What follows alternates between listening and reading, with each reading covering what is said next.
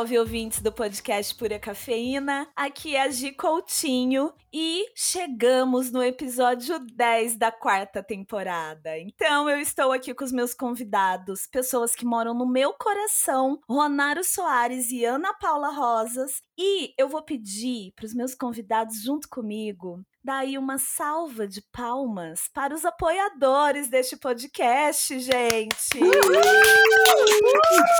Viva! Yes! Viva! É isso!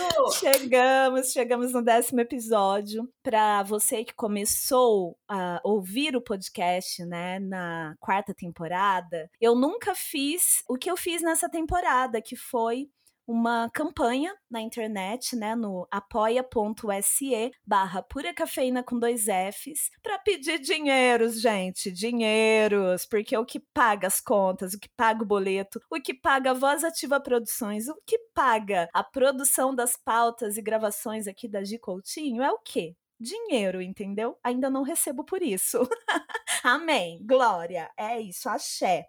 E ainda não dá, né, para pagar todos os custos. Eu ainda tiro do meu bolso, eu tenho essa transparência aqui com vocês. Então é bom falar que continuem apoiando, porque a quinta temporada está sendo escrita, cada pauta, com muito carinho, com muita dedicação e seriedade no meu trabalho jornalístico aqui é, eh, para colaborar com o universo do café, do, com o produtor até você consumidor. Todos somos consumidores, né? Do produtor até quem é só consumidor. Só, é, eu digo porque a pessoa não trabalha com café, só consome. Mas não é só de ser menor, pelo contrário. A maioria dos apoiadores do, da Pura Cafeína aqui do podcast são consumidores, são fãs aqui do podcast. E eu vou hoje agradecer falando nome por nome é, dessas pessoas que, gente, eu fico até emocionada, porque não é fácil. A podosfera é algo muito fechado, ainda é um ambiente muito masculino, ainda é um ambiente de muitos preconceitos, e esse preconceito a gente sente como? No alcance do trabalho que a gente faz. Então é difícil chegar a mais pessoas. Se você ouve o podcast, indica. Não é possível que você não tenha aí entre seus amigos e familiares pessoas apaixonadas por café que poderia ouvir o podcast Pura Cafeína. Então eu agradeço muito a Flávia Fiorenza, Paulinha Magalhães e toda a família Recanto, o Pablo Garcia, Pablon, meu amor, que colabora aqui com dinheiros também para o meu podcast. Renato Maruno, queridíssimo. O Bruno e a Cris. O Renan, lá do Rio. Renan, querido, Gualia Nunes. A Bruna Mancini. O Anderson Salvati. Mari Rufino. Giovana Serrano, que já passou por aqui como entrevistada, né, no podcast Pura Cafeína. O Bruno Lobo. A Thaís Ferreira. O Maurício Pagani o Caio Lopes, a Liana Matos de Melo, a Bia, minha amiga querida Beatriz Souza, o Gabriel Macruz, Ana Paula Rosas, que está aqui hoje como convidada, o Nicolas Vargas, o Rodolfo do Tacô, a Flavinha, do The Little Coffee Shop, que é muito legal isso, né? Meus dois primeiros apoiadores nessa vaquinha online também foram os dois primeiros entrevistados lá na primeira temporada, olha só. Não é coincidência, entendeu, gente? Isso daqui se chama apoio de amigos, apoio de pessoas que eu admiro e que também admiram e fortalecem muito o meu trabalho. Então, muito obrigada e por favor, continuem apoiando porque eu tô aqui, ó, com as contas para pagar para Voz Ativas Produções, entendeu? E marcas, me deem atenção, me deem crédito, me deem dinheiros pra gente, a sua marca pode aparecer aqui. Olha só, vou abrir aqui ó, a minha água, que eu não vou falar que água que é, mas imagina só, se você tem aí um, você trabalha numa empresa que tem água para vender. Água com gás, ó. Tem até o barulhinho, ó. Tá vendo? Eu abrindo minha aguinha com gás. Vou tomar minha aguinha com gás, que delícia. Eu poderia falar sobre a sua água. sobre seu café, sobre a sua marca de equipamentos para café. Tem tanta coisa que pode estar aqui nesse podcast. Você pode, por valores muito bons, colaborar. Liga pra Rita, liga pra minha gente, liga pro meu comercial. Vamos conversar, vamos conversar e fortalecer esse rolê. E agora com vocês, Ronaro Soares, com sua iniciativa social, o Mutu que eu tô assim emocionada de ouvi-lo hoje sobre este projeto lindo, que não é projeto, né? Já é uma iniciativa, é uma ação, sim, já sim. foi um projeto, hoje é realidade. E Ana Paula Rosas, que mora no meu coração, melhor apresentadora de bingo que já se viu na história desse país. ai, ai. Uma exclusividade pura cafeína. Ela só apresenta bingo pura cafeína. Se vocês quiserem, é, a gente tem que fazer outro. Existem que fazer outro. Nossa, total. Total, Gi. É, Sou super eu, a favor. Como sempre, eu prefiro que os meus é, que os entrevistados se apresentem, né? Que os meus convidados se apresentem. Neste episódio comemorativo, gente, episódio 10 da quarta temporada, estou muito feliz. Ronário, querido, você primeiro, como Olá, vai? Vai estar aqui. ah, eu tô muito feliz, amiga. Muitas coisas aconteceram desde quando a gente se conheceu, né? Que a gente nunca se conheceu pessoalmente. É, gente, é, é bizarro é isso. Gente, eu e a Gi, a gente manda até áudio chorando um pro outro. Tipo, Total. amiga, não tá legal. E aí ela aparece, me dá um suporte, dou um suporte para ela. Mas a gente Total. ainda não teve essa oportunidade de se ver pessoalmente, que foi uma amizade que surgiu na pandemia, né, Gi? É, é aquele, aquela troca de mensagem da pessoa que manda, se eu mando mensagem três da manhã, ele responde, gente, é amizade mesmo para sempre, entendeu? É pois tipo é. uma coisa forte aqui. Pois é, mas prazer, prazer Gi, prazer pessoal, ouvintes aí do Pura Cafeína. Eu sou o Ronaldo Soares, eu sou barista, sou instrutor focado nessa área de educação e capacitação sobre o café. E também, né, sou idealizador do projeto social Ubuntu Café, que eu quero convidar vocês para conhecer. E tô aqui agora, vamos falar muito sobre café, vamos falar sobre muitas coisas. Eu espero que você goste. Gente, o Ronaro abriu essa temporada. Esse, essa energia incrível que ele tem e a nossa Ai. conexão, ela vai além do café, né? A nossa Sim. conexão também é por conta da nossa raça, também é por conta dos nossos gostos musicais. Sim. Então eu convidei ele para abençoar ali, para dar aquele ser aquele abre-alas lá no primeiro episódio que ele fala: "Eu estarei nesta temporada", entendeu? Nossa, eu ouvi esse spoiler e olha, arrepiou espinha, hein? Você ouviu, né, Aninha? Eu ouvi. Pois é. Ai, eu também gente. ouvi. Obrigada, viu, querido, por estar aqui. Agradeço muito aí seu tempo. Eu sei que sua vida é um corre muito louco de trabalhos e de e agora com essa nova iniciativa social, teremos tempo para falar sobre isso hoje. Muito obrigada por estar aqui, viu? É um prazer, querida. Você sabe que você pode sempre contar comigo. Ai, obrigada.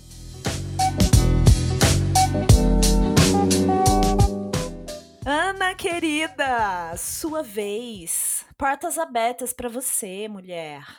Ai, meu Deus, olha, eu não tenho nem nome para essa honra que eu tô sentindo de estar aqui. Obrigada mesmo, Gi. Bem, olá para você, olá para todo mundo que está ouvindo o podcast Pura Cafeína, para quem está seguindo a Gi, para quem está ouvindo a Gi, para quem está ouvindo pela primeira vez, pela enésima vez, porque vale ouvir pela enésima vez. É um prazer imenso estar aqui. Eu sou Ana Paula Rosas, é, sotero paulistana, baiana nascida e criada, mas que mora em São Paulo desde 2010. Sou jornalista, é, sou profissional da comunicação e também profissional do café, porque eu comunico o café, mas eu também faço café, sou barista, é, já dei workshops, então tenho essa vida aí múltipla de já ter passado, sei lá, de rádio, emissora de TV, mas também passado por operação e estou à frente do projeto de jornalismo gastronômico focado em café, chamado de Pratos a Prosas, que você encontra no Instagram. Isso aí, gente, arroba de pratos a prosas, que é um sucesso. Ela fala de bebida, de alimentação, é, de um jeito muito responsável, porque nós prezamos isso no jornalismo, né, Aninha? Ai, obrigada. É, exatamente, é o compromisso que eu estabeleci para mim de trazer impacto positivo para as pessoas através da informação, através da educação, né, do conteúdo que é relevante e educativo de alguma forma, e que se ele não puder ser prazeroso, porque de repente o fato ali pode ser um pouco mais duro, mas o impacto ainda assim vai ser positivo. E eu fiz isso unindo também uma grande paixão minha, que é o universo gastronômico, mais especificamente o café, que é esse bichinho que morde a gente e a gente não sai mais, né, Gi, Ronaldo? Você pois sabe disso, é, de trás para frente, é. de frente para trás. Exato. E falando desse bichinho aí, Ronaro, quando que você foi mordido e como que foi aí o início da sua história com café? Eu não sei também como que vocês começaram com café, sabia? Vai ser bom ouvir. Pois é, eu gosto muito assim desse começo para falar para as pessoas que tipo é aquela frase, enquanto a vida há esperança, né? As coisas elas podem mudar, pode acontecer a qualquer momento. Eu sou mineiro de Contagem, né? Sou da terra do pão de queijo, do vai, do trem bom. Eu amo comer um pão de queijo com um cafezinho especial, é tudo de bom. A minha trajetória com café começou através da minha adoção, né? Eu venho de uma, de uma área periférica, fui criado pela minha avó, porque eu perdi minha mãe com 6 anos de idade, e minha avó faleceu quando eu tinha 17 anos e eu fiquei ali sozinho, né? Claro que eu tenho a minha família, mas estava cada um no seu corre. É, quando a gente fala de pessoas em situação de vulnerabilidade, o rolê é um pouco diferente, né? Então, estava ali fazendo meu corre, vivendo a minha vida com muitos problemas, com muitas dificuldades, até que aos 21 anos de idade eu fui adotado. Uma família me convidou para morar com eles, começou a me dar suporte, apoio, para eu poder seguir a minha vida, para poder realizar os meus sonhos. Eu acho isso é muito importante, né? Quando é, nós podemos ter acesso a ferramentas e oportunidades. Então, quando aconteceu essa adoção, eu morei dois anos com os meus pais e eles sempre falavam de eu ir morar em São Paulo. Eles falavam assim: olha, a gente sente que o seu lugar é em São Paulo. Então, o universo aí providenciou. Em 2019, eu vim morar em São Paulo. E quando eu vim morar em São Paulo, eu vim fazendo administração de empresas numa universidade e precisava trabalhar, né? Falar, já que eu vou começar uma universidade, por que não começar a trabalhar no administrativo de algum lugar? Então, surgiu a oportunidade de eu trabalhar no administrativo de uma cafeteria. Um amigo meu, Eliezer, querido, falou assim: Olha, Ronaldo, estou trabalhando em tal lugar, se você vier mesmo para São Paulo, seu emprego está garantido. Eu falei, opa, fechou. Então, que demais. vim morar em São Pois é, menino. Então, vim morar em São Paulo, é, na casa da minha família, em Pinheiros, e cheguei aqui no dia 23 de janeiro, no dia 24 eu já estava trabalhando no administrativo de uma cafeteria. E Arrasou. quando eu entrei nessa cafeteria, eu vi ali umas coisas bonitas, estéticas, as pessoas tomando café de forma diferente. Meu primeiro, minha primeira impressão foi essa paixão visual, né? essa paixão estética. Que, nossa, o pessoal que toma café de uma forma diferente. Mas o que? Eu sou do, sou do administrativo, vou, vou ver lá qual é meu trabalho. Então fui, recebi as demandas administrativas e comecei a trabalhar. Ali eu era responsável pelo financeiro, pelo, pelo RH, e tava lá, minha filha. Só que dentro de uma cafeteria não tem como, né? Chegava de manhã, os baristas perguntavam: quer tomar um cafezinho? Eu olhava com aquela cara, tipo assim, gente, esse café tá muito claro. Esse chafé aí? pois é, menina. Eu... Ah, Tem é engraçado, né, menina? Nossa. Pois é. Aí comecei a tomar. Eles viram, né, que eu era bom nessa parte de comunicação, enfim, e que eu gostava de estudar, gostava de aprender. Começou a surgir algumas demandas, tanto operacionais, tanto na escola dessa cafeteria que é uma cafeteria que eles têm escola, fazenda, torrefação, enfim. Então, eu comecei a fazer alguns cursos. Comecei pela introdução ao café especial, depois fui para café coado, depois, depois fui para barista, depois classificação de grão verde, depois sensorial, e por aí eu só fui estudando. E eu comecei a ajudar nesses workshops. Eu lembro que todo final de semana tinha o cupping, né? Para quem não sabe, o CUP é um processo de análise sensorial que através dele a gente vai avaliar o café de forma holística, assim. É como os profissionais eles fazem para poder avaliar o café, para descrever ele sensorialmente, para poder dar a nota, enfim. Então, eu comecei a participar desses cups e comecei ali a ajudar. Alguns meses depois, surgiu uma oportunidade de, é, de eu dar um workshop. Era uma coisa bem pequena, bem simples, que eu eu estava preparado para aquilo. Então fui lá e dei e gostei. Falei, cara, é legal isso mesmo. Tipo, e começou um outro workshop, foi o terceiro, foi o quarto, foi o quinto. E quando eu vi, eu já estava dando aula, minha filha. Já estava também trabalhando como barista, estava indo para fazenda, estava tipo fazendo várias coisas dentro desse universo do café. Eu lembro que lá também o pessoal torrava, às vezes eu ficava depois do expediente aprendendo um pouco ali. E quando eu vi, eu já estava trabalhando com isso, já tinha saído do administrativo, já estava já atuando como instrutor, como barista, estava ajudando a coordenar essa escola, vendendo cursos, enfim. Então foi assim que eu cheguei nesse universo do café e tô aí até hoje. Correria, ele é correria, gente. Porque é isso, o processo é lento, mas o bagulho é louco, entendeu? Gi, eu fiquei dois anos trabalhando de segunda a segunda para aprender, para evoluir, porque assim, quando a gente não tem tempo, a gente precisa ir mais rápido, né? É. E é possível, sim, tipo, vai muito da nossa disposição, da... Então eu me entreguei àquilo e vivi aquilo intensamente, e hoje eu tô aí. É possível, né? É possível. A nossa vida ela é muito marcada por isso. A gente também tem algumas semelhanças nessa parte toda, mas é desleal, né? Porque a nossa linha de partida não é a mesma de quem tem oportunidades melhores é, e mais acesso à vida toda. Então é isso, sabe? Eu, eu não romantizo esse corre de jeito nenhum. Eu aprendi ao longo do tempo não romantizar esse corre louco, esse bagulho louco todo todo, entendeu? E também não romantizo o processo lento, porque é, a gente acaba aprendendo coisas que a gente poderia ter aprendido há muito tempo se a gente tivesse tempo, oportunidade, saúde mental, como a minoria das pessoas tem e como infelizmente a maioria não tem, né? Não, total. Eu admiro demais você por esse corre, porque Hoje, a gente se atrai, os semelhantes se atraem. Sim, é... sim. E, é, eu concordo muito com o que você fala, porque quando eu, eu vinha né, de uma série de frustrações, de coisas que deram errado por falta de apoio, por falta de oportunidades, por falta de ferramentas. Então, quando eu me encontrei em uma profissão, em algo que eu estava tendo ali o suporte que eu precisava, eu falei, cara, essa é a chance.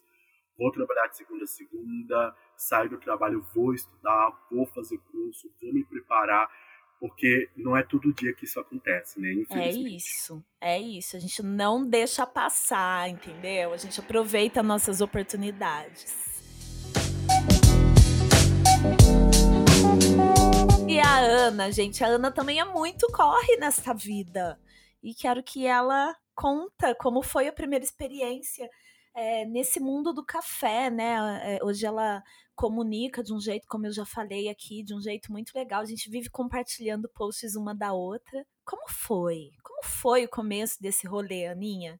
Ai, Gi, muito feliz de fortalecer né? Sempre assim, a gente compartilha o que é bom, né? Tem que ser compartilhado mesmo, porque justamente você é uma inspiração para mim na maneira como você comunica o café desde sempre, né? O nosso contato já foi presencial, já fui de workshop, já fui de bingo, já fui de de live, de tudo, amiga, de, de tudo. tudo. Porque realmente você é uma das pessoas que mais me, me inspira. O Ronaro é uma amizade que veio depois, mas que também me inspira muito por esse corre também. Eu, eu acho que vale sempre registrar que eu já disse pessoalmente, mas já que eu tenho uma oportunidade de testemunhar isso aqui em rede, né, na podosfera, então vamos é registrar público. isso aqui, né, que é público, a minha admiração por vocês. Mas, bem, na verdade, eu, como eu disse, eu sou jornalista, né? Eu sempre quis ser jornalista desde pequena. Sou de Salvador, nascida e criada, mas eu sempre tive uma, uma vontade de trabalhar no Sudeste. E não por, um, por uma coisa de, ai, por quê? Ai, não, eu amo meu estado, eu amo minha Bahia, bora Bahia, sabe? É, é, é mais uma questão de, como jornalista, como profissional de comunicação, é, e eu queria trabalhar no multimídia, na TV, no rádio, eu queria estar no centro geopolítico das coisas. Então, né, não dá para negar que você está na maior capital da América Latina, né? Dependendo da intenção que você tem para sua profissão, faz diferença, né? E aí, o, o, meu contato com café era como a maioria dos brasileiros, né? É, eu venho de um estado produtor, mas eu não tinha uma cultura muito específica, eu não venho de uma família de produtoras, eu, é, de produtores, né? Eu morei na capital minha vida inteira, apesar dos meus pais serem do Recôncavo Baiano. Procurem saber que tem histórias riquíssimas no Recôncavo Baiano. Mas eu tomava café extra forte, tradicional, de mercado, começo a tomar café com mais frequência na faculdade, porque não sei se vocês sabem, mas tem um dos clichês, né, amiga? Acho que você vai saber oh. bem do jornalismo. Se tem um clichê do jornalismo, é a relação, muitas vezes, de dependência entre o café e o jornalismo. Total, gente. Total. Total. E, e assim, na minha época, época, ainda hum. tinha a história do cigarro. Então você entrava de manhã em redação, porque ninguém aqui é de São Paulo, né? São Paulo é a gente, né? É, todo mundo de fora, um de Minas, uma da Bahia, outra de Campinas interior. E quando eu fui trabalhar em redação lá, era. Você entrava na redação, era cheiro de cigarro com café, com aqueles copinhos cheios de açúcar, com aquela tinta preta, assim, sujo nos lixos caindo. Era uma loucura gente. Mas era exatamente isso. E tanto que eu começo, apesar de, de, que eu já tinha uma influência de família, né? Eu sou filha de enfermeira, minha mãe é enfermeira, é, então já tinha aquela relação com o café ali, né? Olha que louco, você sabe que o Romário é enfermeiro, né? Fiz faculdade ah, de é? enfermagem, amiga. Aprendi a tomar café pretinho. Na eu minha tenho... época era 50 centavos. Gente, eu tenho mãe e irmã enfermeiras, meu pai é economista. Meu pai é meu lado de humanas, né? Então, estamos ali, estamos junto. É, e aí eu começo a tomar mais café na faculdade, inclusive, e, e aí porque eu começo a estagiar, né, para poder sustentar ali a vida, e quando eu me torno jornalista profissional, que eu me formo mais ainda. Mas beleza, aí vai naquele uso do gosto, era o café que eu conhecia, eu gostava, mas é, eu sempre gostei do universo gastronômico. E tinha uma coisa engraçada que, assim, quando eu me mudei para São Paulo, por exemplo, em 2010, eu tinha uma pasta com. Eu recortava os guias, sabe, os guias de jornal? Ai, que, que tinha, assim, as listas de restaurantes e bares. Aí eu anotava os que eu queria conhecer. Gente, meu salário não dava nem três dígitos, tá? Não dei nem quatro dígitos, mas, mas eu anotava assim: não, que eu quero ir nesse restaurante, eu quero ir nessa cafeteria, eu quero ir nesse. Tinha uma pasta em ordem alfabética, pois organizada, que, dos lugares que eu queria conhecer. Eu achava esse universo fascinante, assim. Faltava grana, mas o interesse existia. E aí eu sempre me sei lá, me encantei por isso, né? Pelo, pelas possibilidades que os alimentos e bebidas oferecem. E aí, quando você vem para São Paulo, que, como você falou, né, Gi, é esse mundo, né? São Paulo é o mundo. Então, você tem manifestações culturais, inclusive gastronômicas, de todas as partes do país, e de diferentes países. Então, mesmo com todos os problemas, né, os questionamentos e os gigantes contrastes que vêm junto com tudo isso, até porque rapadura é doce, mas não é mole, né? Então, assim, oh. não é fácil. não é fácil. Mas, de fato, tinha para mim esse encantamento de eu estar num lugar que me permitia conhecer e provar muita coisa, claro, dentro das minhas possibilidades financeiras e tal. Enfim, corta para 2016 e aí eu, já em paralelo, eu começo a ter um contato com, com café, começo a frequentar workshops, começo a ir a frequentar cafeterias, porque tem uma hora, Gi, que o café de redação, com todo respeito, amor e carinho, mas aquela água suja, sabe, da máquina é, meio duvidosa, assim, não desce, não descia, e aí estoura gastrite e tal, não sei o quê. E aí eu começo a procurar cafés melhores, vou para cafeteria de shopping, começo a tomar ali o café naquela categoria mais acima, né? Que cessário tradicional vai para o superior, e aí começa a provar outras coisas. E aí eu, dentro do que era possível para mim, eu começo a andar um pouquinho mais nesse mundo da gastronomia. E aí, em 2016, eu já trabalhava numa emissora, já há alguns anos, e eu tinha uma vontade de fazer algo diferente, de abrir um caminho dentro desse, dessa comunicação com gastronomia, né, do jornalismo gastronômico, que sempre me interessou, mas que eu ainda não tinha nenhuma experiência, e decidi criar minha experiência, né, cortar meu mato, né, e aí eu fiz o de Pratos a Prosas, que na época não era só um perfil de Instagram, ele também era um blog, porque a minha ideia era de fato escrever textos apresentando lugares e sabores e experiências para as pessoas. Com o tempo esse blog acabou não existindo mais, eu concentrei no Instagram, mas a ideia, como o nome diz, era de fato construir uma prosa a partir do prato, né? Não, não ser só uma experiência pela experiência, mas começar uma conversa, aproximar, deixar um impacto positivo na vida das pessoas através do alimento, dessa troca, né, que a gente tem de informações e de experiências. E é engraçado porque no próprio de pratos a prosas eu fui aprendendo, conhecendo pessoas e, e me conhecendo, tendo a comida, o café e o vinho como pano de fundo, porque a, a minha própria visão da gastronomia muda, sabe? A gente amadurece, Gi. Uhum. Acho que você deve ter passado por Super. isso, café, assim como você, Ronaldo, também. E a, a, visão amadurece também. Então, aquele encantamento, não é que ele deixa de existir, mas ele, ele se torna algo mais ele ganha uma certa acidez, né? Porque a gente não só se encanta e fascina, mas a gente entende o que está por trás, porque a gente percebe os olhares possíveis, né? Que dá para fazer sobre um povo, sobre um lugar, tudo através da comida, né? Uhum, o que, que a gente é, o que, que a gente não é, o que, que eu aparece. super concordo. Eu concordo e eu tento tomar é, cuidado para não perder a ternura, com, principalmente com o café né? Exatamente. E é tão afetivo, no seu né, caso, gente? além do café, mas para não perder a ternura, porque tem todo o lado afetivo, que é mais comum a gente falar, mas também tem um lado é, que a gente vê acontecer coisas que a gente não concorda, a gente vê também, além de coisas que a gente discorda, coisas erradas mesmo, né? Errado perante a lei, errado porque é desrespeitoso,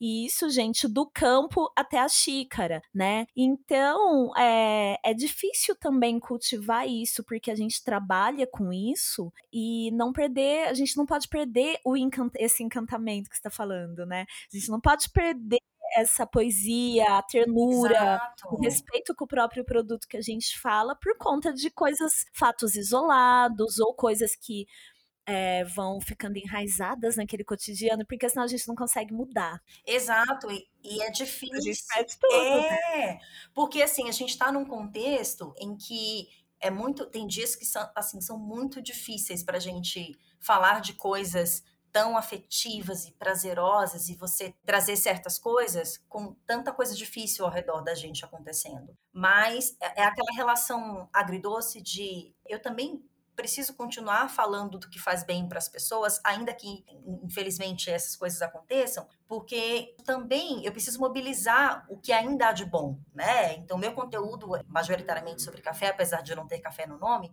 e à medida que eu fui me aprofundando no café, eu também fui entrando nesse lugar. Tem dias que a gente vai trazer certas coisas à luz e vai ser mais duro, mas tem dias que a gente vai trazer essas coisas que são mais afetivas, porque a gente não pode deixar de perder a ternura e perder o afeto, como você falou.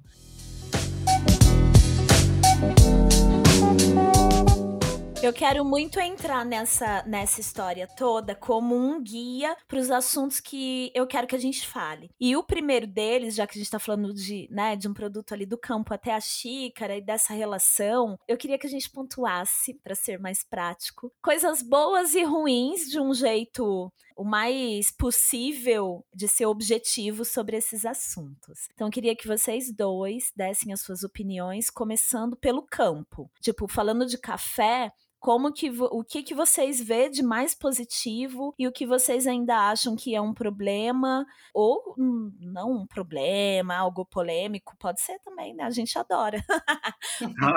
Polêmica. Mas algo, às vezes até do nosso entendimento. Ah, isso daqui eu ainda não entendo e quero entender mais. Ou pode ir ali direto na questão. Então, a primeira coisa é sobre o produtor né, a relação do com o produtor, porque a gente está muito na ponta. Nós três somos muito elo entre o consumidor, principalmente quem está no balcão ou quem está na internet, né, para consumir ou informações ou o próprio café na xícara. Então, queria que vocês começassem falando sobre o campo, o o produtor. Conta como que é a relação de vocês e como vocês vê. Pode ser assim, ah, e o futuro, sei lá. Vocês entenderam, sim, né? Qual que é o rolê? Sim, sim. É, eu, eu, posso começar, meninas? Por Pode. favor. É. Com licença. É, então, na minha experiência de poder ir para a fazenda, de acompanhar essa questão do plantio, colheita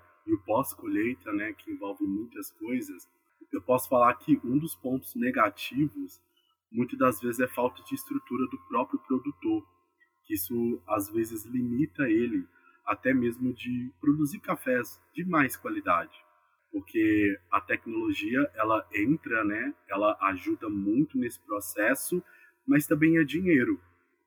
E o lado e outro lado negativo é que muitas das vezes os profissionais dessa área não têm esse conhecimento, não tem essa base que é do café ali, planta, né, a cereja, que isso faz toda a diferença quando a gente vai preparar um café. E o lado positivo, eu vejo um certo avanço assim desses pequenos produtores, dessas pequenas produtoras, em relação a, a estudar, a se empenhar, a se capacitar para conseguir dominar essa base de uma melhor forma e conseguir entregar cafés melhores assim para a gente, para quem vai torrar, enfim, para quem vai vai vai dar continuidade a essa cadeia.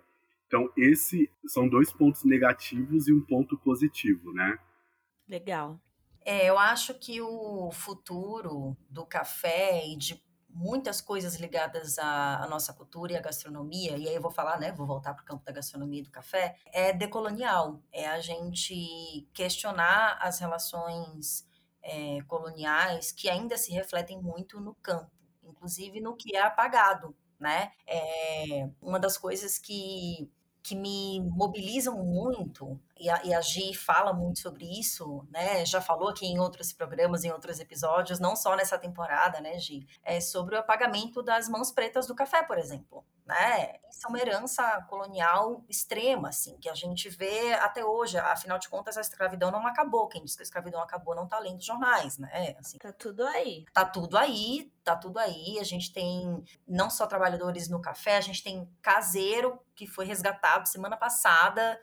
Tá, tá em todo lugar, né? Só tá disfarçado. Mas, para além, né, tem esses casos que são casos reais, cotidianos e mais extremos, mas como o Ronaldo falou, as próprias relações que a gente herdou, né, que fazem com que o produtor muitas vezes reproduza determinados modelos e ele tem saberes válidos, a gente precisa valorizar isso também, trazer luz a isso, mas sem romantizar, porque existe muito isso, tem marcas, tem locais, principalmente em países que importam café, né, compram café, e às vezes é um tom, fazem marketing romantizado do produtor, ai, aquela mão suja, né, segurando a cereja do café. Botam o nome lá do produtor, mas achando que só aquilo tá dando voz e luz para o trabalho do cara, mas na verdade não tá, né? Então acho que uma coisa que eu acho muito muito boa é que a gente tá ouvindo mais. Existe uma inquietude hoje em que a gente tá dando mais voz, a gente está dando mais visibilidade. Eu vejo um movimento hoje de muitos produtores que estão indo para esse lugar que o Ronaldo falou, de buscar se capacitar, de buscar mais informações sobre como produzir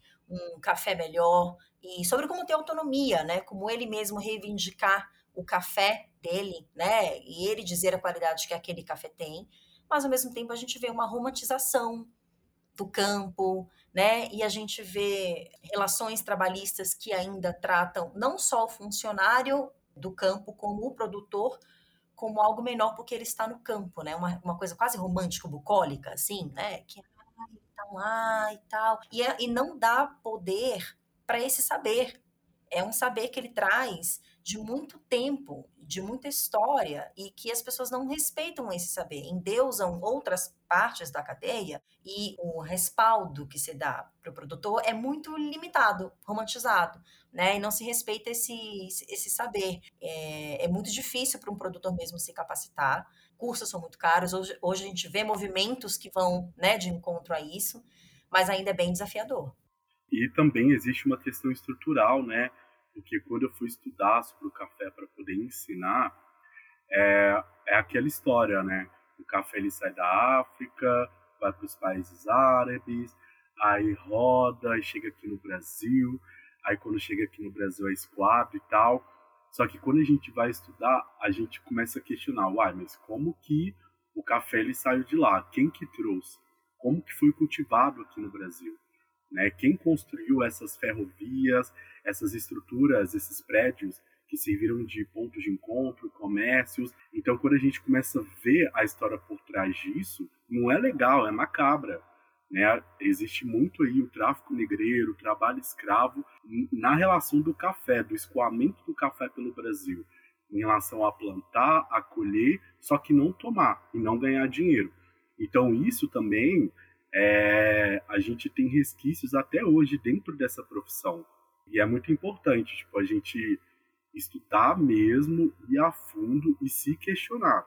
E não, tipo, apenas pegar ali um conteúdo, uma informação de alguém que falou e achar que tá ok, porque não tá ok, gente. Só reproduzir, e, né? É, isso, isso, não é legal. Isso me irrita bastante, assim, só reproduzir e... Bom, ouvintes do podcast Pura Cafeína, vocês entenderam por que que no episódio 10 desta quarta temporada eu trouxe Ronaro e Ana Paula aqui, né? Porque é papo reto, entendeu? Porque é isso. Eu quero até complementar, eu adorei as considerações de vocês sobre o campo, sobre essa parte da produção do café. É, a gente até vai partir para torra agora e eu vou complementar porque eu concordo é, totalmente com o que vocês falaram. Eu vejo duas coisas também que é primeiro uma coisa que eu vejo muito para o futuro, até como uma renda, né, para os próprios produtores de algumas regiões, que é o turismo né? O turismo Sim. em fazendas de café. E aí eu junto tudo isso que vocês falaram.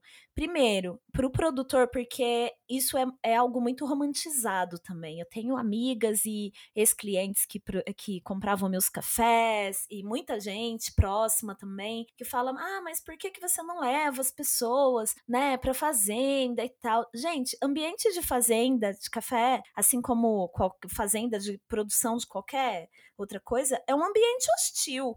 Você precisa, primeiro, alguém que vá receber como uma, um turismo de experiência aquelas pessoas, né? Segundo, de segurança para o deslocamento dos lugares e tudo mais. Eu não sou especialista nisso. Ah, mas dá para terceirizar. Ok. Mas tem uma coisa: tudo isso que vocês falaram. Primeiro, grana para o produtor poder fazer isso, porque quando você pisa lá na fazenda para tomar aquele café da manhã, ter aquela experiência toda, ir lá para colheita como um turista, aquilo ali é um custo para quem tem aquela terra. E às vezes é uma propriedade pequena, e se for grande também, né? A pessoa tá parando para fazer aquilo. Não é todo mundo que tem uma estrutura para hospedar pessoas ou para servir as pessoas ali. Muito muitas fazendas que eu já fui, são os, os, trabalhadores e os moradores, o dono da propriedade, que vai parar para fazer o café, que vai parar para fazer um bolo, uma coisa para servir, né? Não é todo lugar que você vai ter funcionários na cozinha, e mesmo quando tem, isso gera um custo, né? Às vezes é a hora extra do fim de semana e tudo mais. Então é essa parte do turismo para a gente não romantizar, ver que isso é sim uma possibilidade, mas não romantizar esse rolê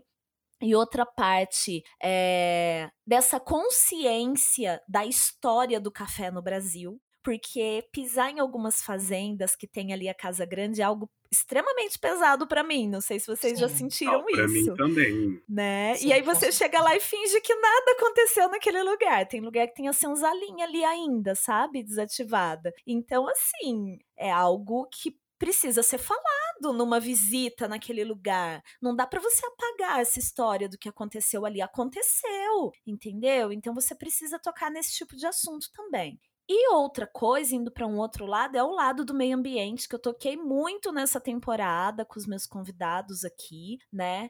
Fui ao lançamento esses dias do livro maravilhoso por trás da sua xícara, da Juliana Ganan lá no Taco. Maravilhoso. Maravilhoso. E eu encontrei o meu amigo querido Augusto Borges, da Fazenda Capadócia, e o Ellison, e a gente ficou conversando muito, né, sobre isso, sobre o uso de defensivos. O Augusto ele tem uma visão que cada vez ele está usando menos produtos, ele já tem é, talhões de produção de café orgânico, já está meu, exportando café orgânico. Para mim, o Augusto é um dos produtores, dos jovens produtores no Brasil mais visionários dentro do café especial. Coloca em prática as coisas com uma rapidez que, cara, não sei que horas ele estuda tudo isso. O que, que ele faz de meia-noite às seis, né? É, meia-noite às seis, amiga, tipo seis, ele já tá é, com vontade de almoçar quase, né, na fazenda.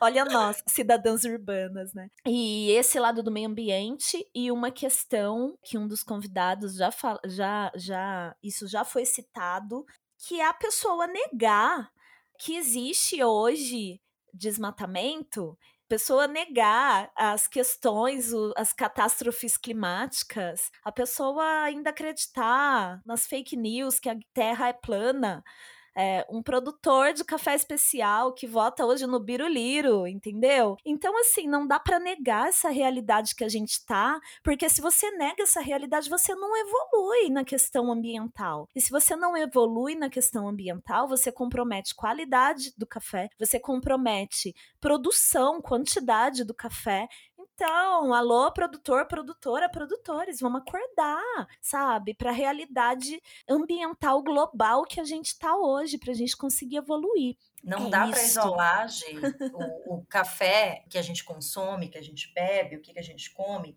dos outros campos da nossa vida. É, você sabe que tem uma existe uma coisa que às vezes parece tão básico pra gente, e é um entendimento que, sinceramente, nem eu tinha no início, né? De parar e, e reparar mesmo que, assim, café é alimento. E eu lembro que não tem muito tempo eu fiz um post sobre isso, e eu cito lá: café é alimento. E aí um seguidor comentou: Nossa, eu nunca tinha parado para pensar nisso. Né? A gente vive a vida no automático, o café é presente, sei lá, em 98% da mesa dos brasileiros, e a, e a gente só né, vai ali tomando café para sobreviver. A gente não sabe se toma café para se acalmar ou para ter energia, porque, enfim, tá difícil. E a gente não olha para a nossa xícara, para o que está no nosso copo, para o que está no nosso prato, como um alimento. E se a gente olha como um alimento, a gente inevitavelmente vai ter um olhar mais profundo e vai pensar em quem faz esse alimento como faz esse alimento. A gente vai entender que vai ser necessário fazer um movimento para trás, né? E que a gente é um ser social, é um ser político e que o alimento também é uma entidade política, ele não se desliga das outras coisas. Um dos conteúdos que eu fiz que mais deu repercussão, acho que na história dos De Pratos a Prosas, foi um que eu comentei sobre o aumento dos preços do café. Uhum. E aí eu citava essas questões, mas todo mundo falava, ah, é a geada, a geada, a geada, que já era, obviamente, uma grande questão, mas você falar de mudanças climáticas é um fator super importante e, não, como você falou, não dá para negar, o impacto tá aí, a gente está quebrando, quebra-safra, né? É uma expressão uhum. que fala de a gente tem uma produção muito abaixo ali do esperado. Então, assim, quebrando safra, quebrando safra e produzindo menos, porque, ah, espera subir, mas não sobe. Por quê? Porque, ai, seca, é, chove demais ou chove de menos, ou geada demais, não sei o quê. Mas você tem outros aspectos que são os custos de produção. Então, quando você faz esse movimento de olhar para trás, de entender que o seu alimento tem uma história, né? E, e você passa a perguntar por que, que esse alimento chega para mim desse jeito? Por que, eu sempre vejo os mesmos legumes no supermercado, né? Você começa a frequentar uma feira de orgânico, você nunca vai ver toda semana exatamente os mesmos alimentos, né? Porque é sazonal, você entende a sazonalidade Sim. ali. Exatamente. E a natureza, né? Tipo,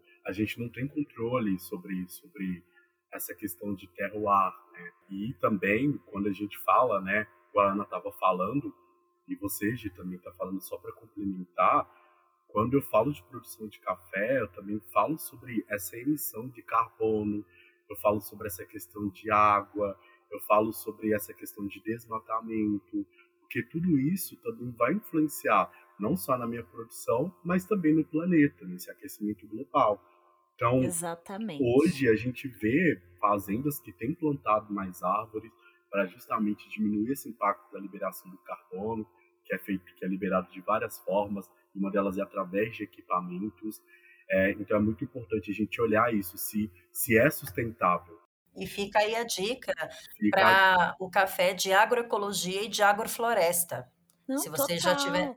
Quem não teve chance de provar, prove, porque vale a pena procurar saber. Tem aí o episódio da Paula da Fazenda Recanto, eu estive lá e eu comecei a questioná-la porque é, 40% da, da fazenda é uma fazenda, não é pequeno produtor, eles são médios produtores, só que 40% é reserva ambiental, é uma área de preservação ambiental. E eu comecei a questioná-la, eu falei, ah, teve muita é, com tanta coisa acontecendo, né? Foi geada, aí foi chuva demais, depois veio essa seca do ano passado, então tudo isso causou essa quebra de safra. E aí eu comecei a questionar sobre o solo. Ah, mudou muito o solo, é, pragas, porque a gente sabe, né? Você visita a fazenda, você fala, ah, como que tá esse ano? Teve muita broca, não teve? E ela falou, Gia, aqui não tem broca, porque a gente tem uma proteção muito grande das árvores aqui tem um cinturão de área preservada. Então, preservar também automaticamente você consegue entender melhor aquele micro clima do lugar, aquele o solo, aquele terroir muito específico ali, né, daquela região, porque o terroir vocês ainda não ouviram, porque a gente está gravando num, numa semana antes de ir ao ar o episódio 9, mas o professor Lucas Lousada, ele explica isso brilhantemente, né? Maravilhoso, não, maravilhoso. É... Arrasa, sou fã. Além dos fatores da natureza, daquele microclima, também é o jeito de fazer, né? Também é o jeito de fazer daquele produtor. Então lá na Recanto você consegue combater broca, você não tem assim ferrugem, tem várias coisas que você consegue inibir e o solo não tem alterações significativas há muitos anos. Eles têm um solo muito rico há muitos anos. E o cuidado que eles têm com a água, quando você ouve o seu Afrânio Paiva falando é, sobre a água que ele não pode gastar porque ele tem que pensar em outras pessoas que produzem café no mundo. E Cara, é isso, é fato, não, não tá são isolado. opiniões, são é, fatos. Não estamos isolados né? e tudo está conectado, né? Tudo e tá conectado. quando a gente fala, igual você falou sobre essa questão da agrofloresta, o café foi descoberto nesse aspecto, né? Nesse tipo pois de é. produção. Claro pois que a é. gente tem algumas dificuldades em relação à, colheita e tal, mas é, essa é, é a forma, tipo, talvez original, assim, né, de se produzir café, que é através da agrofloresta mesmo, que é crescer ali, meio das árvores, das coisas.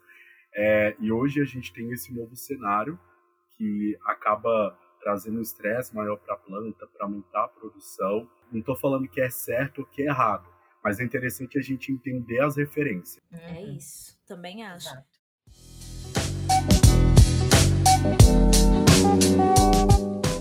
partir para torra, então. Quais são as considerações que vocês têm hoje sobre torra de café no Brasil? É, torrefações, microtorrefações, torrefações que é, é, de produtores de café, torrefações que são só torrefações e vendem para revenda, torrefação dentro de cafeteria. Como que vocês enxergam o cenário da torra hoje no Brasil? Sim, eu enxergo assim, são vários formatos, né? E na minha opinião todos são válidos.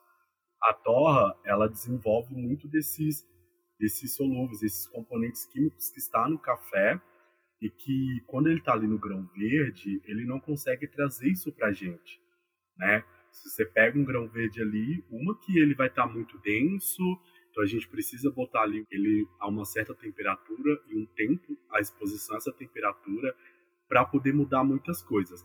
Mas a torra é muito importante para esse desenvolvimento, né, dos açúcares, enfim, outros componentes que traz o sabor do café e que deixa o café assim mais mais maleável para ser para ser moído, né? A gente sabe que quando a gente colhe o café, a gente vai botar ele para secar. Existem formas técnicas de fazer isso. Cada uma tem um propósito. Isso, depois vem ali os processamentos, beneficiamentos. Aí quando chega ali, tipo, se é numa fazenda que torra, se é numa cafeteria, se é numa microtorrefação, o mestre de torra vai ter esse trabalho de desenvolver um perfil sensorial através da torra. Esses dias eu fui no camping assim, com era o mesmo café, né? Com tipos de torras diferentes, justamente para a gente perceber o quanto que a torra é importante. E quando a gente fala de café, toda cadeia ela é importante. Não dá para desconsiderar nenhum. Então essa questão da torra, eu acho legal esses formatos, né? Seja torrar numa fazenda, seja torrar numa torrefação, dentro de uma cafeteria, enfim. Eu acho muito importante esse trabalho, esse trabalho sério, científico, para trazer ali o melhor que o café pode oferecer. Eu acho interessante ele ter começado a falar sobre os diferentes modelos, pelo menos dentro da nossa bolha, né, Gi? A gente está num movimento que a gente vê de a multiplicação de microtorrefações e a gente vê pessoas torrando café em casa. Eu mesma já me aventurei, já fiz um, um curso é, de, de torra de café em casa, não para torrar profissionalmente, mas para ter aquela experiência ali da brincadeira, né? Tem gente que diz que é a quarta onda, consumidor de café, torrar café em casa, eu já não sei. Até porque o Brasil, não sei nem se ele está na terceira, né? Eu acho pois que o Brasil, é. na verdade, é, mesmo São Paulo, Curitiba, grandes polos ali de cultura de café, é, de especialidade, eu acho que eles têm polos de primeira onda, polos de segunda onda, polos de terceira onda, talvez uma brincadeira de quarta onda. Tá sim. Tá tudo ao mesmo tempo agora, é, né? Total. É, e eu vejo que a Torre é um grande cartão de visita, né? Eu acho que tem um papel importantíssimo é, em conectar o consumidor que está migrando para um café de mais qualidade, porque a gente fala aqui sempre, né, Gi Ronaro, sobre como observar a cor, e aí entenda que a cor aqui eu só estou trazendo como um aspecto da torre. A gente sabe que a cor em si não diz nada, mas é um elemento, né, que visualmente serve uhum. para você usar. Já Sim. não é preto, né, é marrom. é, e por aí vai. Mas, ao mesmo tempo que a gente está vendo essa multiplicação, o que é muito bom, né? A gente está vendo torrefações menores, com torradores menores, que vão torrando ali em, em bateladas, né? Em quantidades menores. E isso é muito legal, mas também é um lugar em que eu vejo essas lacunas, né? Você pediu para falar do, do, bom e do ruim. Uhum. É um uhum. lugar que a gente ainda vê essa lacuna e a gente ainda vê essas diferentes ondas. É um aprendizado ainda em, em construção. É, eu lembro do Einstein falando também no seu episódio sobre como a torra e extração você está se caminhando para alguns conceitos que estão meio que virando unânimes, né? Porque o aprendizado é constante. Então eu vejo que a torre é um grande cartão de visita, é uma responsabilidade muito grande, porque é, muita gente não vai pensar na porteira para dentro. Então, você vai olhar o trabalho, a matéria-prima que chega na sua mão torrada, né? Mas você tem que ter uma responsabilidade muito grande com a matéria-prima que chega para você, né? Para não estragar todo aquele trabalho que foi feito ali ao longo de um, dois anos, se você considerar a bienalidade do café, né? Que é essa produção de alta e baixa a cada dois anos. Mas, ao mesmo tempo, não dá para considerar que café, que a torra do café vai construir o que aquele café não tem. Então, ainda é necessário se provocar e se refletir sobre o quão honesto a gente está sendo com o café que a gente. O que, que a gente comunica sobre o café que a gente comercializa. É, eu lembro de você falando, Gi, também, sobre essa coisa de ai, referências mirabolantes e complexas que a gente coloca, e tudo bem, elas podem até estar aí, né? Mas até que ponto é pertinente para o seu consumidor e é construtivo para a cadeia você trazer a maçã da rebimboca da parafuseta, né? Como é, nota é, para aquele café. São conversas dentro de cada bolha, né? Então, dentro da bolha do consumo, o que informar, né, sobre torra? Por isso que eu discordo muito dessa história. Eu discordo até sobre onda hoje em dia. Eu acho que onda do café ela foi até a terceira onda.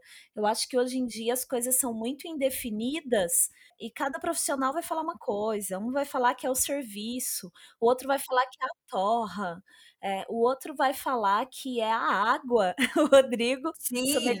Águas falou, né, no episódio, ah, a quarta onda do café, a água. É, quando a gente fala sobre ondas, ela tem que estar tá ligada ao consumo. E aí o consumo é, é difícil falar sobre torra sem, sem simplificar isso para o consumidor geral de café, de qualquer tipo de café, tá? Café de qualquer é, qualidade no Brasil, simplificar isso a, a intensidade. Por isso que Nespresso faz tanto sucesso, né, gente? Porque a pessoa vai lá e entende que o mais intenso é o mais, é, abre aspas, forte, fecha aspas. Simples assim, né? E aí a gente fica nessa, ai, não pode torrar em casa. Torra, cara, faz a brincadeira. Só não dá para ficar torrando café todo dia para você, pro seu consumo, porque se você tomar café igual eu, você tá lascado, você não trabalha mais, você fica torrando café, você coloca fogo no apartamento, sei lá, sabe? E gente, não romantiza a torra também, tá? Se vocês não tiveram que limpar a película de torra, vocês não sabem Nossa. o que é, pelo Nossa amor senhora. de Deus. Pois é, quando o pessoal Exatamente. criava, ia torrar montava aquela. Eu acho que eu tô achando película até hoje atrás do meu fogão, os meus experimentos não, de torra. Pois é, minha filha. Não, e fora os campings, os testes, tipo, Exatamente. é muito trabalho por trás. É, Não, é. Agora, a gente precisa enaltecer alguns profissionais que a gente tem da Torra no Brasil, né? Porque, assim, Túlio, Regina Machado, é, o Jonathan da, da Trentino, Gente, a Regina, eu, eu tomei um café dela esses dias, meu Deus do céu. Luiz Pereira Vilela, Juliana Ganã. E, mais do que isso, uma coisa que eu vejo muito como esse futuro, que é algo que já acontece faz tempo, mas passa longe dos olhos de nós produtores de conteúdo, educadores, baristas, né? Que é o tanto de gente que aprende a torrar café em fazenda. Fazendas como a Recanto, que eu citei, né? Que tem lá no Caparaó mesmo, tem toda fazenda que você vai, cara, tem lá um torrador de café, sim. sabe? Moleque de 12 anos tá torrando café. Que vem já torrados da fazenda que são excelentes. Eu, eu cheguei a fazer uma matéria, eu acho que eu não, não consegui contar isso aqui no começo, que nessa minha trajetória no De Pratos a Prosas, eu escrevi matérias, tanto em inglês quanto em português, para veículos especializados em café. E uma das matérias que eu fiz foi sobre produtores que torram o próprio café. Uhum. Pro PDG, não foi? Exatamente, foi pro Perfect Daily Grind. E, e foi, é, na época, eh, acho que essa matéria não foi pro PDG Brasil ainda, foi, foi para quando era o, o internacional ainda, o gringo. Mas uma coisa que eu ia trazer do copo meio cheio, né, e copo vazio, é que assim, a torra é uma ferramenta de emancipação muito grande para quem trabalha com café. É, é uma oportunidade muito boa quando, né, quando é, você tem acesso à informação, à formação, quando você tem ali gente que possa te dar feedbacks construtivos e te, e te levar nessa jornada, é uma ferramenta muito rica para o produtor emancipar o seu trabalho, para o produtor manter controle sobre o produto que ele já está cuidando da qualidade lá, de ponta a ponta, no armazenamento, tudo, para chegar lá. Não estou dizendo para ele não vender para torrefação, só estou dizendo que ele tem a oportunidade de ele dar a assinatura dele, na torra dele. Então, ele faz a venda direta. E aí é uma chance que uma cafeteria tem enquanto você já é CNPJ, já é dono de cafeteria, você pode, não deixando de comercializar outros cafés de outras torrefações, mas ter o seu também, oferecer a sua assinatura, como você quer oferecer um café. Então, a torre é uma oportunidade muito grande de você se emancipar e enriquecer a herança que você quer deixar para a cadeia produtiva. Mas é um desafio também muito grande, porque você tem um custo gigante de torrefação. O Rafael falava sobre quão tem. caro foi. Energia, gás. Gente, o gás, o preço que tá agora. Total. Pelo amor de Deus, pelo amor é. de Deus. É, e entender também que é. Eu, eu atendo muita gente, né, que ainda não conhece café, mas quer trabalhar com café. E ah, e se eu tiver uma torrefação? Gente, é exatamente isso. Quando eu falo que eu vejo muito um futuro dos torrefadores que estão na fazenda, trabalhando em fazenda, é porque essas pessoas estão mais perto possível do terroir do café, do que essa pessoa vai valorizar na torra do café, né? Então, se você não entende nada sobre café, já querer partir direto para a torra, é complicado. Outra coisa é ter torrefação é um outro negócio. Sim. É um outro tipo de negócio, é um outro tipo de trabalho, é uma correria louca. Voltem lá pro episódio, o primeiro episódio dessa temporada que eu falo com o Rafael do Café de Preto, porque ele mostra lá e ele mostra no Instagram dele o corre que é todo dia. Ah, é Não é, é fácil. Não é fácil. Então, é, enfim, é um universo bem complexo, mas muito interessante, né? E vamos partir agora para é, quem vende café, né? Então, a gente tem as torrefações, mas a gente também tem torrefações que vendem online para o consumidor final a gente tem o café na gôndola das cafeterias, a gente tem as lojas online de café. Vocês compram café onde, gente? Fala para mim. Olha, eu compro pela internet, sim. Eu, eu, engraçado que no começo eu não tinha muito esse hábito, né? Eu ia muito assim, direto na cafeteria. Uhum. Mas eu compro pela internet, compro direto em cafeteria é, direto em torrefação, já comprei direto do produtor que torra o próprio café também. Então eu dou uma, uma variada, eu não tenho uma fonte única, não. Às vezes eu me junto, meu namorado também é do café, então a gente se junta, se um descobre um, um, um sei lá, uma torrefação que a gente queria conhecer, que a gente ainda não teve a chance de provar, a gente compra online ou não. É, e ele, inclusive, vai abrir uma cafeteria, cafeteria e torrefação, então a gente está sempre também provando cafés. É, exatamente. E aí just, é estudo, é bem o que você falou agora, é muito estudo, é muito estudo o tempo todo, principalmente se você vai abrir torrefação. Então eu compro de diversas fontes porque a gente está sempre provando e já estudando, né? Já entendendo se chegou legal, se não chegou legal, tentando entender o que, que é da torra, o que, que é da matéria-prima e por aí vai. E você vê, Ana, e você também, Ronaro, problemas para como que a gente faz esses cafezões, né, que a gente toma, chegar para o consumidor. Vocês vê uma linguagem fácil na venda de café especial para o consumidor final? Conta também para mim as opiniões de vocês sobre isso.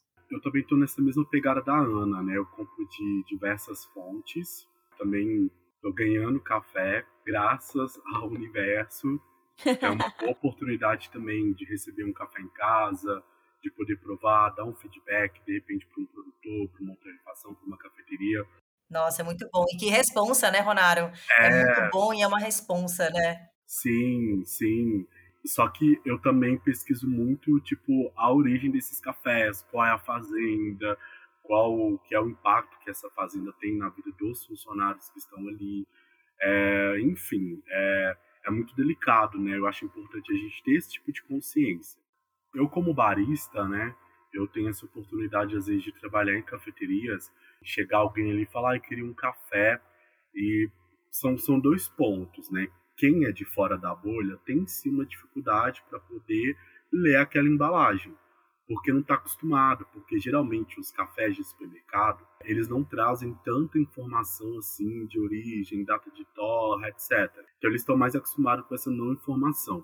E quando a gente pega um pacotinho de café especial, a gente tem ali o nome da fazenda, a região que produziu, é, qual foi o tipo de processamento, as notas sensoriais do café. Então, no meu caso, assim, eu gosto muito dessa parte de educar, né? De apresentar para a pessoa aquela experiência. Como fizeram comigo no começo, quando eu peguei ali um pacotinho, li o que, que é Mundo Novo? Não, Mundo Novo é uma variedade. Ah, mas esse nome aqui não é o nome da fazenda, e essa data não é a data da torra.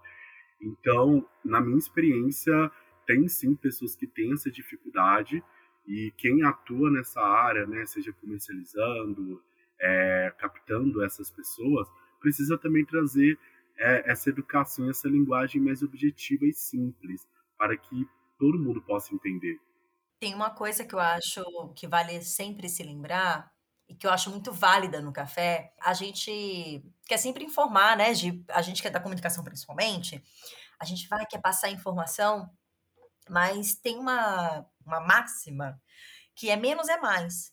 E eu acho que muitas vezes, é, principalmente para um consumidor que está em transição, é, menos é mais. Claro, você tem coisas que você precisa dizer no seu rótulo por legislação, por obrigação, né? Tem portarias novas, tem uma nova regulamentação de cafés torrados aí no Brasil, que entrou em uhum. discussão, que tá, acho que já está em vigor, ou está naquele período ali, né, de adaptação das marcas, enfim. É, no começo de 2023. Exato. Então, tem coisas que você tem que dizer, ok. E tem coisas que antes você é, tinha, e a, e a, ideia dessa regulamentação é mudar um pouco isso, né? Você tinha um vácuo muito grande, como o Ronaro disse, entre as informações que você tem no, no supermercado e as informações que você tem no rótulo de um café de microtorrefação, né? Então, por exemplo, a data que vai ter num, num rótulo de microtorrefação vai ser a data da torra. E às vezes a data tá lá randômica, nem diz que é a data da torra, tá? Só tá um carimbão lá e você não, você não sabe uhum. o que, que aquela data significa.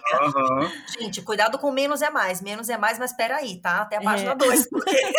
Porque eu já olhei uns rótulos que eu falei, tá, mas isso aqui é o quê? Invase, torra? Eu não entendi. Enfim. E aí você vai no mercado, na verdade, a data que tem lá é uma data de validade, né? E por aí vai.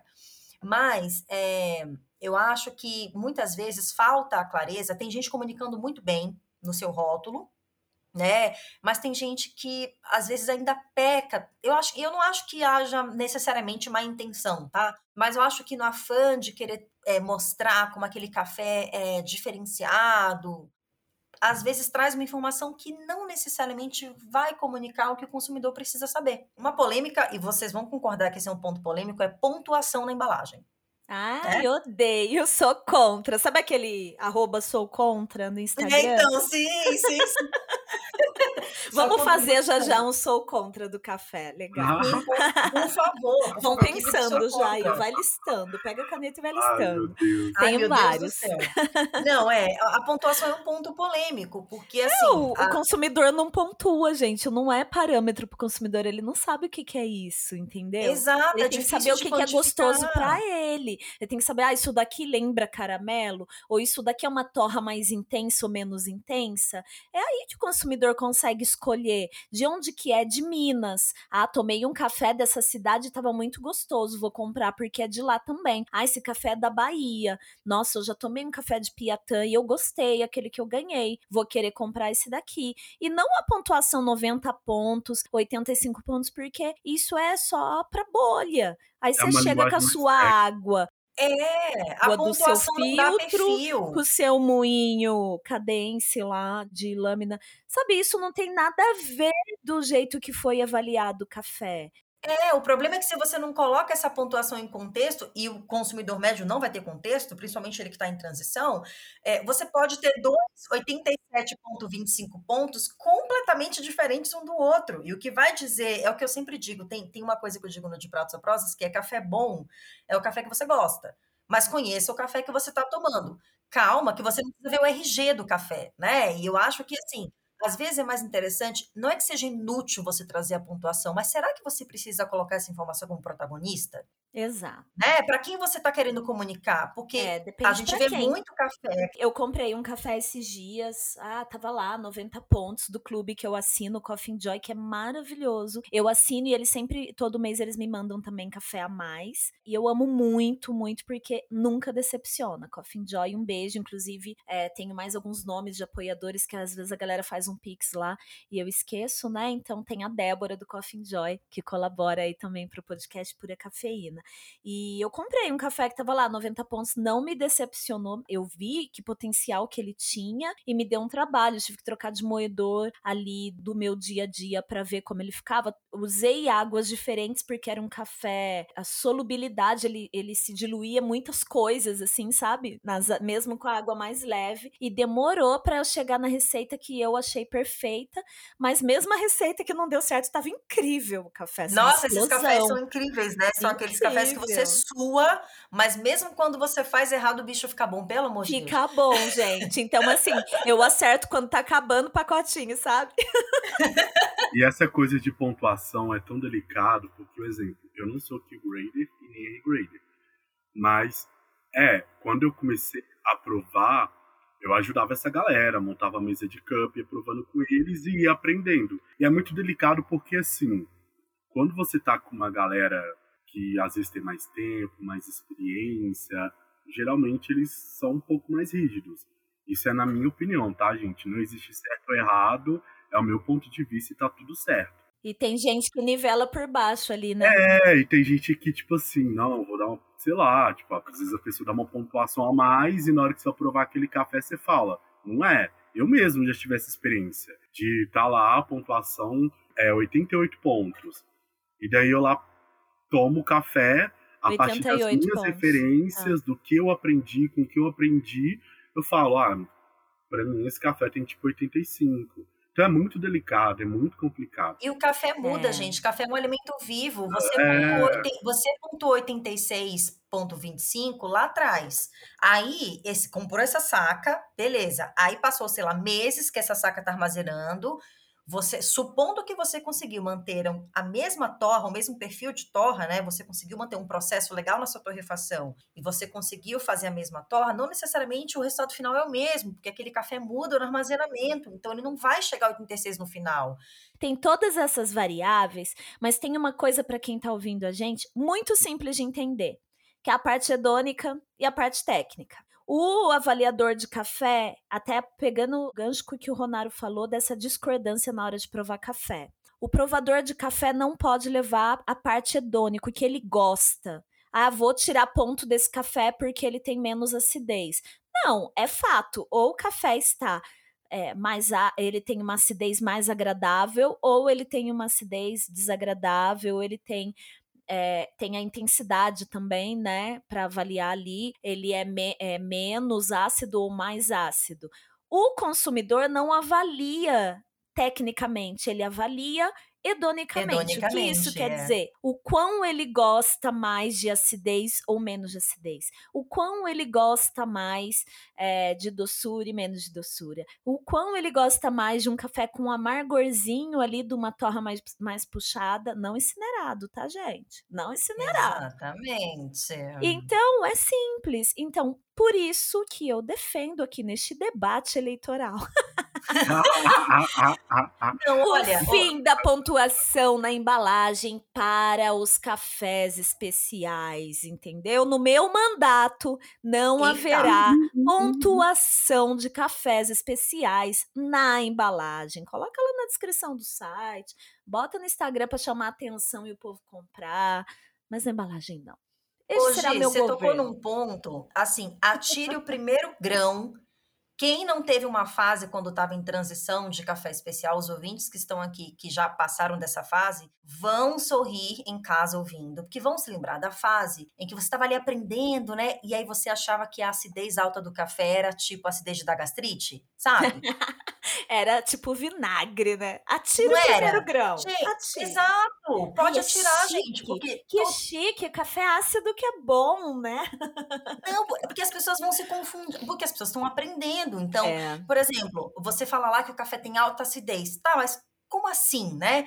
Ou um ponto que você já também tratou aqui em outros episódios, que é, ai, doçura, mas calma, de que Não é o doçura doce tá de leite, é Exatamente. isso, gente. Não é a língua, né? Faz lá Então, minha assim- oficina Gosto e Sabor, que vocês vão entender. Eu faço o povo comer açúcar e falar, tá vendo? Não é isso. É, é delicado comunicar mesmo o que a gente sente no café, porque é uma. E digo mais, a roda de sabores, outra polêmica. A roda de Outra sabores é polêmica. muito legal, é muito importante, é um instrumento que, que é, digamos, universalizado, mas por ser universalizado, ele generaliza. Então, você vai para um provar os cafés como, por exemplo, os robustas amazônicos. Um beijo para a galera que produz robustas amazônicos maravilhosos. Aí você vai pegar notas tão específicas de Mas aí é outra roda da também, região né? que É outra roda, é. É, mas aí, São mas aí a roda não tem. É, a roda é um parâmetro que tem que valer no mundo todo, né? Total. Mas eu digo assim, entender que justamente ela tem também suas limitações. Você tem que considerar que você pode ter cafés com outros atributos ou outras referências, digamos assim, que podem não Sim. estar contempladas naquela roda. Eu não estou dizendo que a roda é ruim. Eu tenho, eu Não, tenho uma parede com quatro na minha casa aqui. Eu Ah, estou tem dizendo muito também.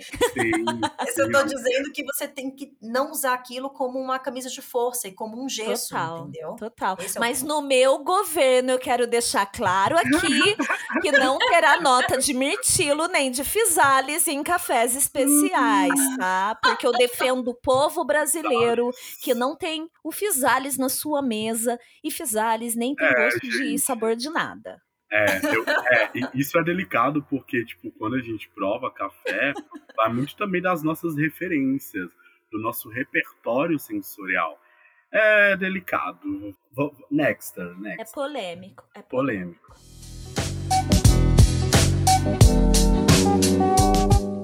Bom, vamos pro balcão agora. Como vocês veem aí o atendimento, a produção, como vocês veem o balcão das cafeterias hoje de especializadas no Brasil? É, assim, é muito trabalho para quem tá ali dentro, né? E quem trabalha, assim, no balcão, enfim, dentro ali de- desse E o salário, ó. conta- É, então vai muito... É, porque assim, gente, vamos lá. Profissão, vou falar, tipo, mais da, da profissão barista, né? Que geralmente é quem tá mais ali na ponta. A gente tem Qual o vários piso outros profissionais salarial hoje, Ronaro? Amiga, é uns 1.300, 1.400. Salve quando tem uma caixinha, salve quando tem uma comissão. E, Não esse é o piso nada. salarial. É. Então, assim, é, é muito delicado para quem tá ali de trás do balcão estudar com, com esse salário, né? Às vezes tendo que pagar outras contas. É complicado também esses profissionais terem acesso a outros cafés, a outros tipos de formação, porque, tipo, é tudo é investimento, gente. E às vezes nem tem tempo, sabe? Porque uma operação de uma cafeteria, assim, tá aquele Punk. pau nesse carrinho, é punk, gente.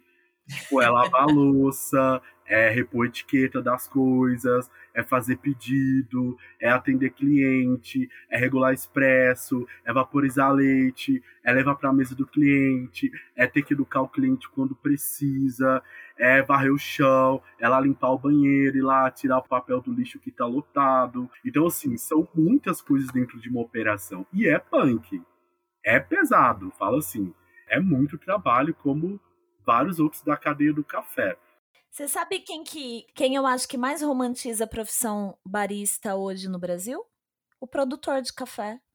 O produtor acha, muitos produtores, você chega na fazenda, o produtor, ai, não, não vou preparar o café, não, o barista que vai preparar. Sendo que ele é o cara que entende daquele café lá, sabe, na prática. E é... o produtor não sabe o quanto ganha e o quanto sofre um barista.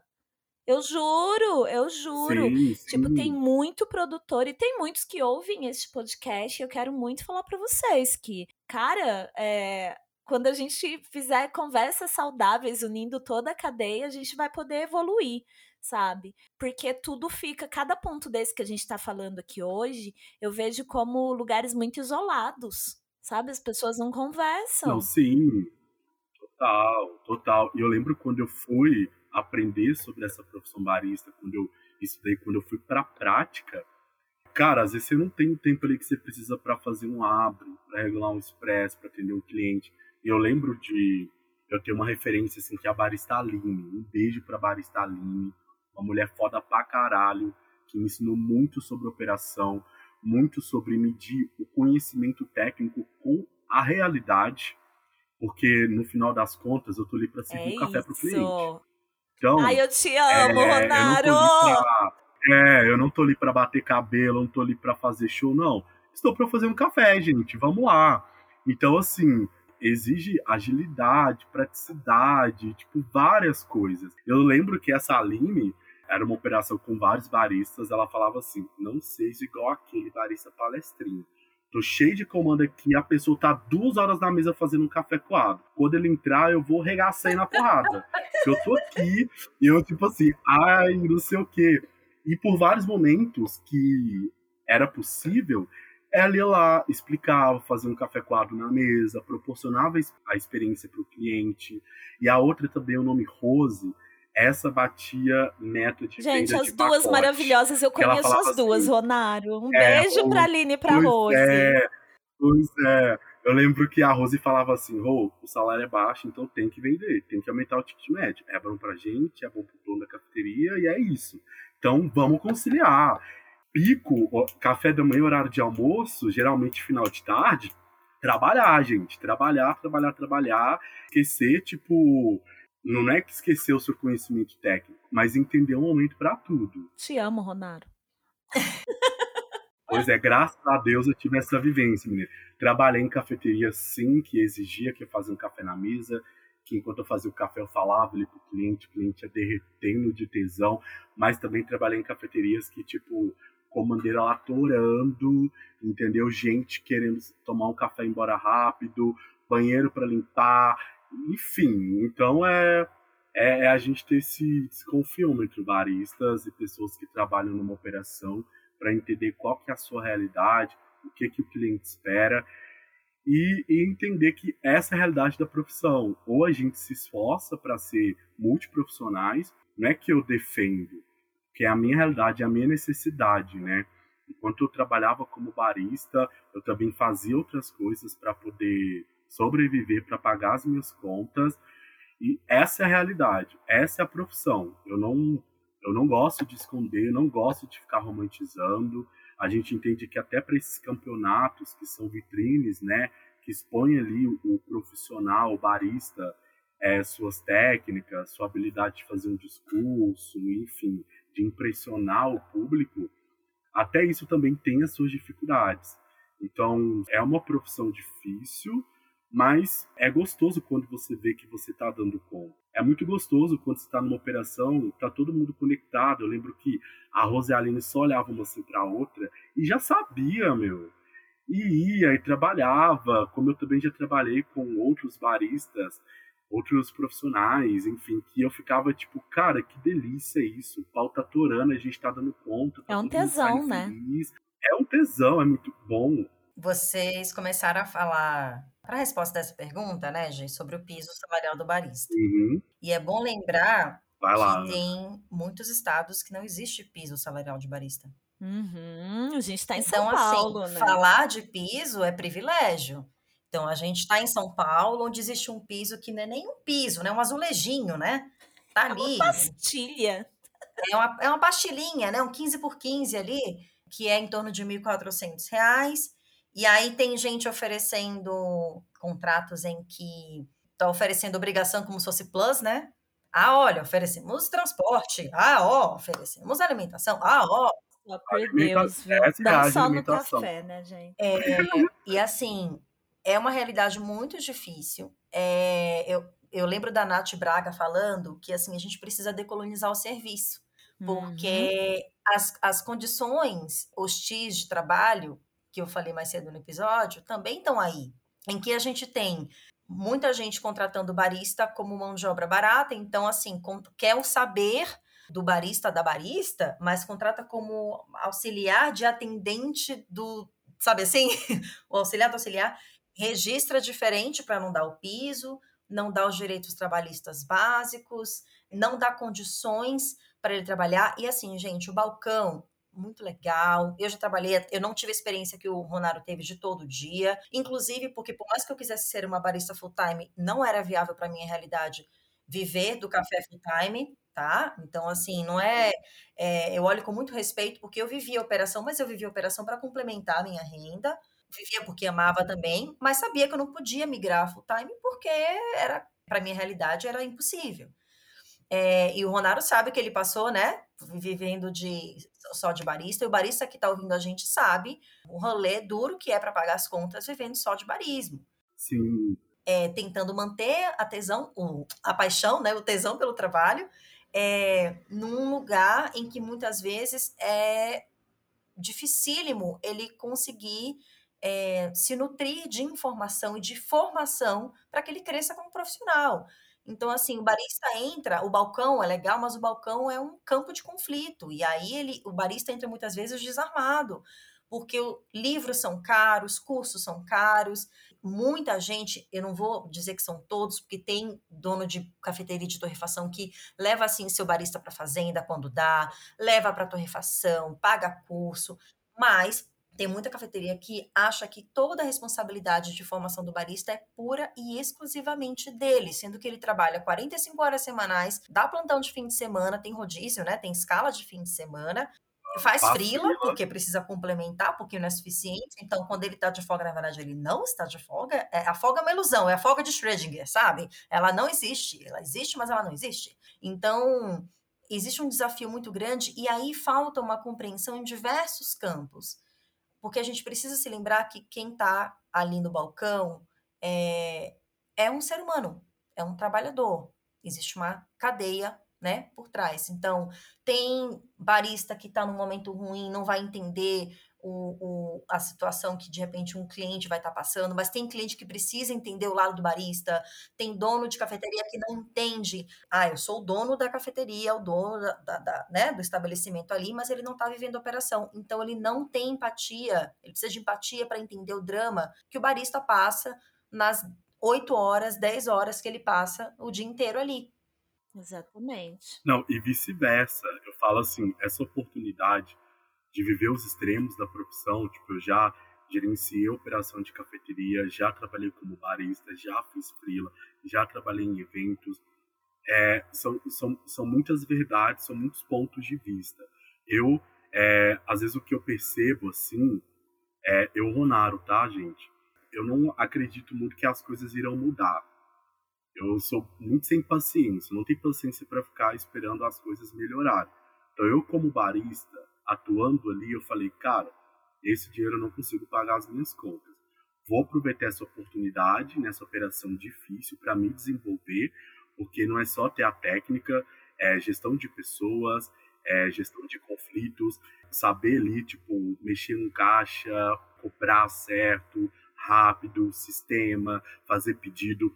Então, no meu ponto de vista, eu falei assim, olha, já que eu tô aqui agora e eu posso me permitir ter esse salário, eu vou aproveitar ao máximo e vou me desenvolver. Porque se aparece uma outra oportunidade de eu ganhar mais, eu estou mais preparado e qualificado. Mesmo a profissão barista é uma profissão que você precisa trabalhar de forma holística. Tem operações, por exemplo, ali na região de Pinheiros, de Ita do Itaim Paulista, tem muitos clientes gringos falando inglês, falando espanhol, enfim, francês. Então eu olhei para esse lado como tipo, cara, que massa, vou aproveitar. Já que eu posso ter esse salário, o que, que eu preciso aprender? O que, que eu preciso desenvolver? Para me diferenciar, para me destacar nesse meio. E dentro disso, eu falei, olha, consigo fazer um freela, consigo, tipo, se tem uma escola que dá aula, vamos me oferecer como voluntário para ir lá ajudar. Não vou pagar, mas pelo menos eu tenho o curso. Então, eu não estou romantizando, mas foi uma coisa que eu coloquei muito em prática, sabe? Eu não vou esperar mudar é, do externo, eu vou mudar de dentro para fora. E vou fazer acontecer, se precisar do, hoje, né, ser esse profissional lixo que eu vou ser, porque é isso, porque a gente também vê, tá, pessoal? O chão de orelha também para os baristas, que reclamam, mas que não faz nada. Gente, é a mesma coisa quando ali no meio da pandemia teve a morte do George Floyd, a galera começou a postar quadrinho preto. Gente, só falar resolve nada. Só falar, falar resolve nada. A gente tem que ter atitudes para trazer a mudança. Até juntando isso daí para a gente concluir essa parte, né?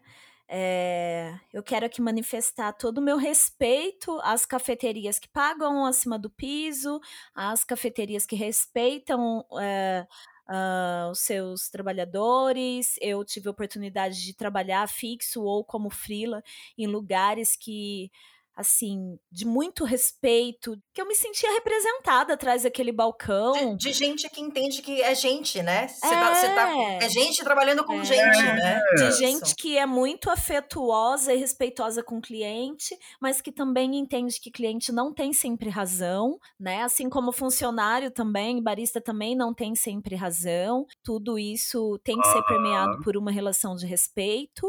E também quero manifestar o meu não respeito, meu desrespeito respeito, entender a minha indignação com cafeteria enorme em Pinheiros que paga 100 reais de frila no fim de semana para barista.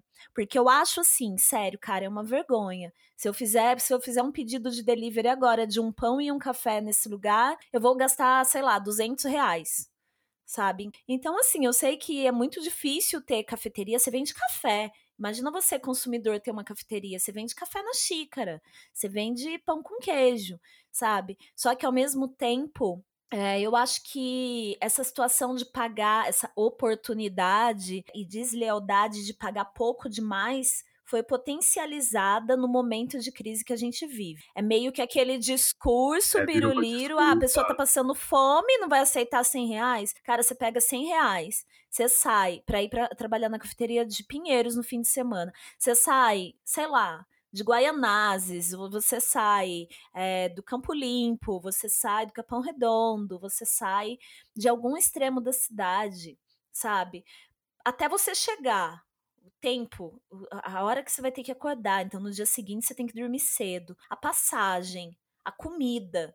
Porque não se enganem, ouvintes. Não é todo mundo que ganha refeição na própria cafeteria, não, viu? Então você não vai ter é que levar mesmo. marmita, às vezes nem tem lugar para comer, não tem como esquentar sim, às vezes, porque sim. o lugar que tem para esquentar seria onde é feita a comida para o cliente. Então você não pode esquentar a sua marmita ali no meio, né?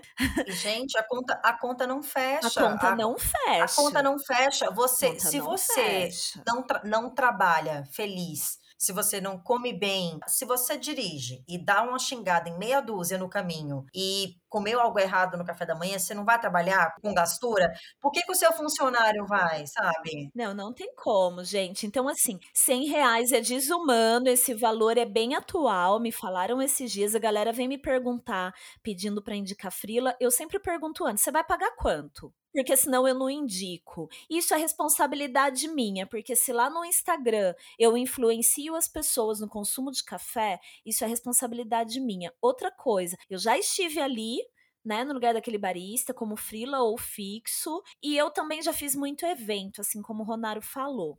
E eu já paguei bem muito barista para fazer evento comigo, senão eu ia sozinha. E hoje eu sou convidada por Sim. marcas para ir no evento das marcas e se tem café sendo servido, eu chego e pergunto: "Tá ganhando quanto o frila aqui do evento?" Porque senão eu me recuso. E aí eu quero até deixar aqui um mandar aí um abraço, né, mandar um salve para a galera da Nude, porque eu cheguei esses dias, me convidaram para este Top Gun, muito obrigada, adorei. E eu cheguei lá e perguntei, ah, mas barista tá ganhando quanto aqui? Ah, e para trabalhar quanto tempo? Ah, é uma hora e meia X. Aí eu gostei, muito bem não faz mais que obrigação. É, o pessoal tá de parabéns, tá não tá fazendo parabéns, nada é. mais que obrigação. Pode fazer Isso. melhor, inclusive, mas eu fico feliz de aceitar convite para estar tá ali sabendo disso. Então, marcas que me convidam para ir nas coisas, pode ter certeza. Eu vou chegar e vou perguntar pro barista quanto que ele tá ganhando para saber se aquele ambiente é saudável. Eu tô de olho, viu? E fica um recado, você que está ouvindo a gente, que não é de São Paulo, de praças já desenvolvidas de café, né? Tá querendo justamente começar ou esquentar, às vezes já tem uma ceninha de café na sua cidade, tá querendo começar, é, seja, não seja a pessoa que vai falar assim, ah, eu vou pagar tal coisa, se possível, tá, gente? A gente sabe que ser empresária no Brasil não é fácil, mas vamos combinar que dentro das suas dificuldades, tente ter um pouco de empatia e partir de um referência e não nivelar por baixo, né? É, pensa o seguinte: você tem oportunidade de, é, em vez de, ah, os poucos que tem na sua cidade, supondo que você queira aquecer a cena ali, ah, mas o mercado está pagando X, mas você sabe que X não é legal, então paga Y, sendo Y maior que X, sabe? É Porque é a conta não fecha e sabe o que, que acontece? Funcionário é investimento, você tem que investir sim nessa pessoa, porque você não vai ter rotatividade alta, e aí você não vai ter que ficar treinando pessoas a cada, sei lá, X meses, porque essa pessoa não aguenta o trampo e sai, porque é um trampo pesado, denso, como o Ronaro falou, é gestão de pessoas, é gestão de crise, é gestão de fluxo de caixa, é atendimento, é, e, é e de acordo com o tamanho de cada um, né, Aninha? Exato. De acordo com o tamanho de cada um. O exemplo aí dos 100 reais que eu dei é uma cafeteria muito grande, sabe? É um lugar muito grande, que tem todo um, um discurso discurso sobre diversidade, sobre respeito. Então, eu acho que precisa ter o respeito na remuneração, só isso. Não tô pedindo nada demais. É, mas olha, Gi, eu também vou falar uma coisa, tá? Hoje, aqui em São Paulo, eu tô percebendo que muitos baristas estão deixando de, trabalhar, de trabalhar CLT para fazer freela, porque eles, teoricamente, vão ganhar mais por dia. Então, às vezes o barista, nessa mentalidade, acaba topando um filme de 80 reais, de 100 reais, porque na mente dele é tipo, ah, mas vai dar um pouco é, mais. Se você tiver frio o mês inteiro todo dia, né? Agora é isso, né? É uma realidade de precarização de trabalho que a gente Exatamente. vive cada é... vez mais latente. Então, sim, dia 2 de outubro tá aí também. Sim, é, é, é muito complicado. Justamente, tipo, fica a é, é dica, né? Complicado. É, dica. É, porque se também tem essas pessoas que ficam topando o pessoal vai continuar também oferecendo. Acho que é conversar, é, que é, difícil, é negociar. Né, amigo? Às vezes, cara, você não tem para comprar comida. Exato. Aí você fala, meu, vou. É, vou ah, eu já passei por isso muitas vezes na minha vida. É muito complicado. Mas tudo é conversado, porque, tipo, eu já fui chamado para fazer frila, que era 100 reais. E eu troquei uma ideia, tipo, na moral ali com, com a pessoa que tava me chamando. E eu mostrei meu ponto de vista de uma forma legal eu, eu, eu, a pessoa sabe que vale, é, a pessoa sabe que vale me pagar mais, porque eu vou ser aquele profissional que eu vou dar conta, eu vou conseguir trabalhar, eu aprendo fácil, enfim, então eu também já negociei, já consegui dar certo. Então, tipo, tenta negociar, gente, tenta trocar uma ideia, tenta entender a situação da cafeteria. 20, 30 reais a mais. Se estiver nas suas condições de você é, como o Ronaro falou, né, discutir, conversar, valorize seu trabalho também, porque a gente está num contexto em que é, o trabalho é colocado para baixo, a gente é colocado para baixo. É verdade. Então, se você puder, valorize a sua prata mesmo. Diga, olha, mas eu sou capaz de fazer isso, eu sei fazer isso, eu sei fazer isso, e eu valho isso. Eu não valho o que você está me oferecendo, eu uhum. valho isso aqui. E aí e entrega, viu, gente? E, exato, entrega. entrega. Fala, mas entrega. entrega, gente, pelo amor de Deus. Aí chega lá, fala, escutei o Pura Cafeína, escutei o Ronaro, a Falou Gia, pra chegar aqui, ó, batendo na mesa, entendeu? É, aham, aí a pessoa paga mais, A pessoa aí tá chega lá dentro, você não Instagram, entrega, meu. lá o Rios. É, aí se eu receber mensagem de reclamação, eu vou falar. Nossa, não cara, é? porque, pelo amor de Deus, vamos entregar também, Entrega. gente. Vamos trabalhar. Ai, gente. É. Entrega o, o combinado, tá? O combinado não sai caro. Aprendi muito bem isso quando eu trabalhava lá no Delírio Coffee Shop. Com a minha mestra, Flavinha. Um Uhum. beijo, amiga, que você ouve todos os episódios, além de apoiar. Maravilhosa. Gente, eu tô tão afetada. É a alegria. É a não ser que colocaram alguma coisa nessa água com gás, mas é só água com gás mesmo. Vamos, ó, vou perder Pantanal hoje por causa dessas criaturas legal aqui. É o seguinte. Amiga, É, eu sou pantaneira. É o seguinte, vamos para o sou contra do café, entendeu? Arroba sou contra agora. Vai, começa aí, Ana. Nossa senhora, me botou na enrascada. Porque Eu fiquei ativa Ai, aqui na conversa e não tomei notas. Não mas precisa tudo bem. explicar. Não Vamos precisa lá. explicar. Eu sou só contra notas, notas sensoriais escalafobéticas na embalagem. Tá. E você, Ronário, você é contra o quê? Eu sou contra a gente snob, que faz do café um mercado afastativo e não convidativo. Eu sou contra café na taça. Ah, que cafona. Fala mais, Ana. Não, mais uma rodada. Eu quero várias rodadas. Fala aí, Ana. Vamos lá. Eu sou contra, e aí eu vou falar com meia culpa, tá? Eu sou contra a, a- é, como é que é? Endeusar o método em vez da matéria-prima. Todo mundo aqui já teve a fase de louco dos métodos e eu tive a Total. minha. Vendi minha tá? pra Paulinha lá da Recanto.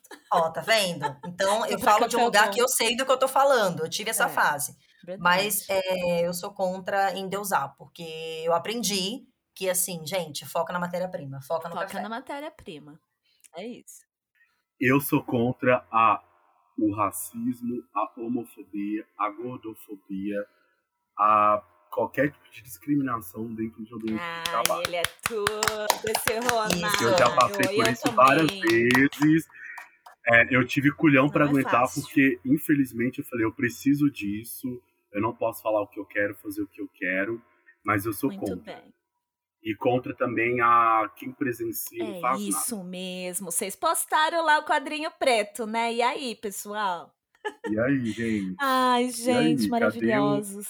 É, porque assim, o pessoal Gi, reclama, fala, não, a gente quer fazer, não sabe como. Vou dar meu exemplo. No meio da pandemia, você viu. Eu tava muito inconformado com muitas coisas. Eu falei, cara, ficar reclamando não vai mudar nada. O, o que, que eu posso fazer para mudar pelo menos o mundo à minha volta? Comecei a estudar empreendedorismo social. Eu lembro que eu falei, cara, eu quero ter um projeto social, quero capacitar de uma forma que eu consiga produzir ali bons profissionais com uma noção real de mercado, com experiência, com estágio. Então eu lembro que a primeira vez que eu te apresentei foi no Word, né? Gi? o Foi. projeto. Eu falei, Zi, Lindo. não, tô aqui. Tamo junto desde É, então. porque foi tipo assim. Essa história começou com a Marta. Eu tava com ela é, e. A, A Marta é Marta Grill, viu, gente? É. Marta Grill. É só a Marta. É Grill, só né? a Marta Grill. Maravilhosa. Beijo. É só a Marta Grill. E eu falei assim, amiga, acabei de assistir o filme da Beyoncé, Black King, despertou um desejo que tá no meu coração, eu quero fazer um projeto social. Ela, ó, é isso que você tem que se preocupar, porque você vai ter custos. Aí fui lá na Marcio, fui em outras pessoas e desenhei um primeiro modelo de projeto e mandei pra Agi. Aí a Agi falou assim, amigo, pode voltar, pode estudar mais, porque isso Essa não tá Tem três bom. casinhas no jogo. Eu quero É, solidez nisso ela- daqui. Vocês estão me entendendo? É, ela mandou real. E assim, eu não fiquei tipo, ai meu Deus, ela tá pisando no meu Não, rolê. eu quero é não, o Se eu sucesso. tô compartilhando, é pra eu escutar mesmo. Então eu escutei, fui estudar empreendedorismo social. É, antes de ter esse meu projeto, eu participei de outros trabalhando, projetos no continente africano, projetos pela ONU. Então assim, eu falei, vou fazer direito. Vou aprender para depois colocar em prática. Então, depois de dois anos estudando, me preparando, atuando com, é, fora da bolha do café com outros projetos, eu consegui estruturar o Ubuntu Café E hoje ele tá aí, tipo, fresquinho. Fala o Instagram é, pra galera é, seguir, porque de repente, quando for ao ar, semana que vem, vai que já, já dá para se inscrever, para participar. Sim. É ubuntucafé.social. Repetindo, ubuntucafé.social. Para quem não sabe, Ubuntu é uma palavra que vem do dialeto Zulu, uma língua muito antiga do continente africano, que é mais uma filosofia de vida do que um significado, que é muito a minha experiência. Se eu estou aqui hoje participando desse podcast. Não me faz chorar. Pois é, semana passada estava como juiz no Campeonato Brasileiro de Aeropress, também estava participando de um painel pela PDG, a Ana estava lá testemunhando se eu tenho essa oportunidade de viajar, visitar fazendas, já dei aula na barista, no Barista Hustle, gente, tipo, recebi em dólar, dólar achei isso massa. Pois é, toma, querida, Muito recebi em dólar. Então, se eu tive essas oportunidades, foi porque eu fui muito abençoado. Eu lembro que no meio da pandemia, Gi, você me indicou para os cursos da Recoff Sensorium, a Marta Grill, e só nessa brincadeira eu fiz por todos os cursos delas fora os meus outros cursos que sou eu já tinha feito. somos, amigo. Então, assim, sou porque somos. Então, a partir do momento que nós que temos o acesso a ferramentas oportunidades, que temos mais o money, o cash, a gente começa também visibilizar as outras pessoas que não têm. Cara, a gente consegue dar oportunidade para essas pessoas, a gente melhora o nosso mercado, entendeu? Porque esse projeto social, ele entra também como um empreendimento social, porque eu estou movimentando a economia do mercado, estou colocando mais profissionais capacitados que nunca teriam essa oportunidade de fazer cursos com pessoas referências no mundo inteiro, entendeu? Então, tipo, é, é muito esse campo da ação, sabe? Então, nasceu Ubuntu Café, conheço esse projeto maravilhoso que vem para trazer formação profissional na área do café para pessoas de periferia não só do Brasil, mas do continente africano. Em breve eu quero estar no mundo inteiro. Sou bem ambicioso mesmo, filho de Beyoncé. Gosto! quero fazer o impossível para isso acontecer. Sou muito grato às marcas que já estão se posicionando, que estão realmente vindo com patrocínio, com equipamento, com café, com espaço, que não é fácil fazer um projeto, não é fácil quando você decide que você eu não vou só pensar em mim, não vou pensar só no umbigo, no meu umbigo. Eu entendo que existem questões estruturais e eu não quero só ficar falando, eu quero agir. Então vamos agir, gente. Conheça o Ubuntu Café Ponto Social, conheça também o meu trabalho de um barista preto, que ama o que faz, que tá aí, tipo, quebrando todas as expectativas, porque ninguém nunca na minha história imaginou que, que eu estaria neste lugar, que hoje eu estaria participando deste podcast no meu apartamento, que eu pago com o dinheiro que eu ganho Ai, café, celebration! Sabe, Isso! Pois é, e eu tô tomando café aqui da Guatemala, que eu comprei é com o meu isso. dinheiro. Mas também não tá tão fácil assim, não, gente. Então, apoiem o projeto, manda job pra gente, porque a gente gosta de trabalhar. Nossa, Alô, Marcas! A gente tá fazendo tanta coisa. Alô, chama no Jobs, chama no Jobs, estamos aqui. É, estamos aqui, estamos prontos. Vamos sair do quadrinho preto. Já estamos com a roupa de ir. Eu vou até, antes é, da Ana também fazer aí suas considerações, eu vou até já adiantar a minha dica cultural, que é, tem tudo a ver com isso que a gente está falando, que é a música nova do Rashid, rapper incrível e amigo pessoal, dá licença que se chama. Me apresenta. Eu gosto, porque os amigos da G, né? Então, né? A gente até se sente assim no mesmo, nesse é. grupo ali, né? Não, tipo, MC. Gente, eu lembro quando eu conheci a G, eu já tava impressionado pelo profissionalismo, por tudo que ela construiu. Daí, do nada, a mulher lança um podcast lá com Cida, chamando ele de o... Leandrinho.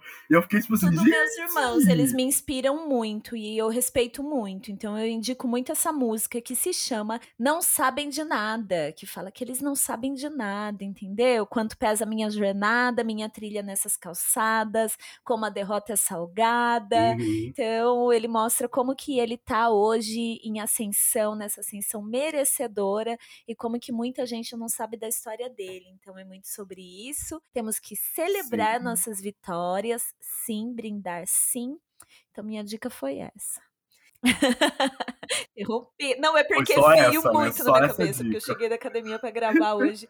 cheguei em casa e coloquei a música de novo e ficou vindo de novo essa música, porque é um hino, gente. É um hino. Música para preparar Sim. café. Pra... Ah, eu, eu quero indicar também o, o álbum da minha mãe, né? Você sabe que. Sabe né, que a Beyoncé chama Beyoncé Gisele, né, amigo? Olha! Ah, pra quem não sabe, na sua cara. pra quem não sabe, a Mami. Eu só queria dizer The Queen. A Mami. The Queen. The Queen. A Da Queen. Pois é, gente. Escutem também Beyoncé, sabe? Escutem MC da. A Beyoncé ela lançou um filme no meio da Nossa, pandemia. foi muito, muito gente. Para esse meu processo, assim, até como profissional Hoje ela me inspira muito a querer ser o melhor que eu posso, melhor que eu, não melhor que ninguém, mas é eu ser melhor que eu é todos isso, os dias. Ter sua própria fundação, não é ser melhor que ninguém. entendeu? Ter a minha própria fundação, é entendeu? E agir é. e fazer. Esse negócio de ficar só ficar inconformado, gente, não muda gente. nada. Então veja o filme Black King, tá no Disney Plus, entendeu?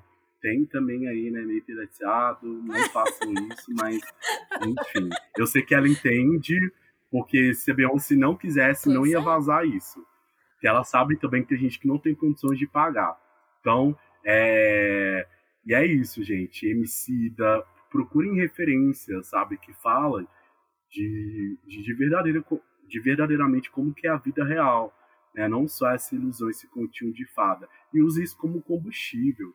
E vamos para lá, vamos agir, vamos Invista mudar o nosso gente. mundo, o mundo das pessoas à nossa volta. Invista na gente. Se vocês investirem em mim, vocês não vão se arrepender. Eu com quase nada consegui chegar até aqui. Eu também. Vocês não vão se arrepender também, porque eu trago gente como essas pessoas que estão aqui hoje. Olha aí. É, eu Pois eu é, amiga, eu sem dinheiro consegui chegar aqui. Imagina com dinheiro, com patrocínio. Esse, esse é o episódio do Corre da Garra. É, é essa, essa é a é. Nós, nas nossas histórias, nós nas nossas histórias, nas uhum. nossas batalhas, esse é o esse é o não desvalorizando os outros corres, né, não, que, que passaram pelo aqui pelas temporadas, só valorizando todo mundo, mas gente. só valorizando esse, é. mas esse episódio é do corre e da garra, porque só a gente é sabe que a gente passa, né, gente? Só a gente sabe, sabe? Sim. Nossa, Manda eu quero ver a Ana fazendo post patrocinado sobre café. É isso, Ana, eu também. Quero você falar assim, Rô, oh, tô com os cafés aqui sobrando, vou doar pro projeto. que as marcas mandaram demais esse mês. Ai, gente, manda, Fala, manda café, pode, manda café. Vem, vem de pacotinho. Ai, mas mas estamos na batalha para isso, porque do lado de cá, assim, é o, o, de pratos é o meu grande filho, né, que eu tenho desde 2016. Foi não só um cartão de visita, rolê, gente. Oi? É miliano no rolê. Respeitem Exato. a autoridade da mulher, por favor. Uhum. Respeita a pois história é, dela. não, e na verdade, assim, é uma batalha diária, porque uh, produzir.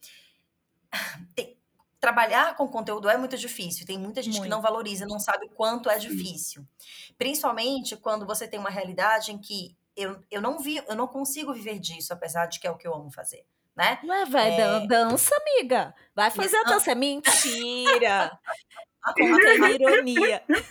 Contém ironia. Não, mas assim, é, eu passei, inclusive, por é, momentos difíceis de saúde mental, de burnout. Assim, você estava falando mais no início do episódio, né, sobre a questão de a gente se cuidar, que não dá para ficar valorizando esse negócio de ai, trabalho enquanto eles dormem e ficar é, endeusando coisas que a gente herdou, de que ai, tem que tem que né, dar duro e não dá para se colocar em primeiro lugar. E é um desafio mesmo de ansiedade nossa, de assim, a gente quer produzir um conteúdo melhor, a gente quer trabalhar melhor e nem sempre dá. O corpo cansa, a cabeça cansa, né? De, você estava falando sobre o desafio mesmo de produzir esse podcast, né? Tem dias que são difíceis, né? Você, quando você tinha a sua plataforma de comercialização de café, a luta que era para manter aquilo. Então, assim, o de pratos está aí, disposto a manter a prosa, né? Estou fazendo o projeto crescer dentro das minhas possibilidades, quero comunicar mais ainda o café.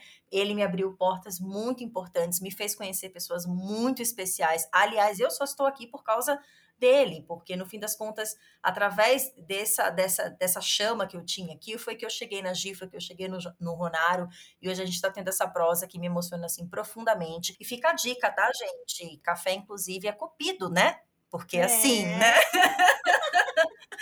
Cadê, amiga? Né? Ainda não chegou aqui. Rolou aí, né? Alô, mozão.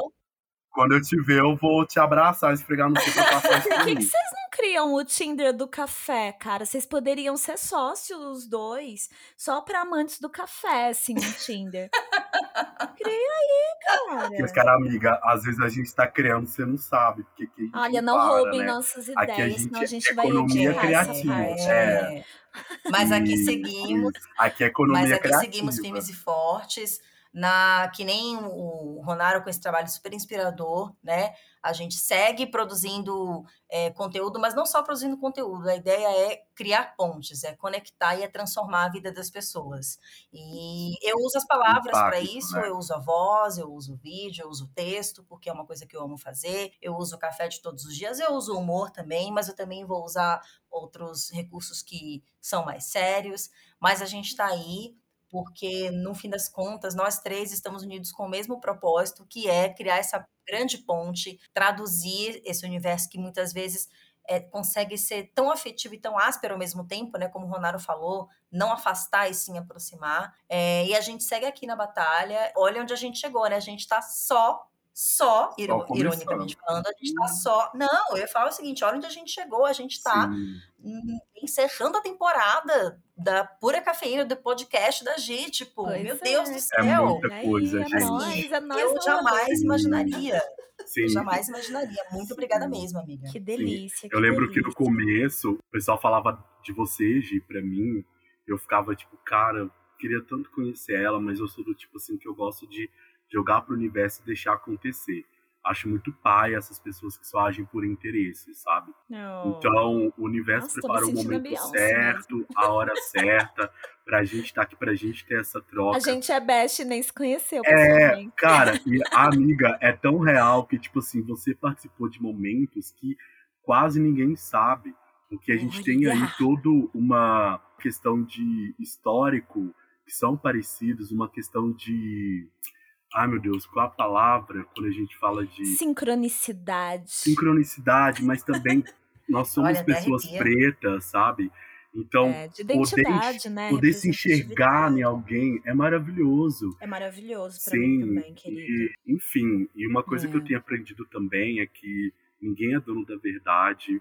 É muito bom a gente estudar, é muito bom a gente se destacar, mas a gente tem que aprender que esse mercado ele é feito de pessoas e vai ter sim as indiferenças. Eu, eu vou fazer algo que vocês po podem não gostar, vocês vão fazer algo que às vezes eu possa não gostar, mas é a gente administrar isso, administrar essas indiferenças sim. e focar no bem maior.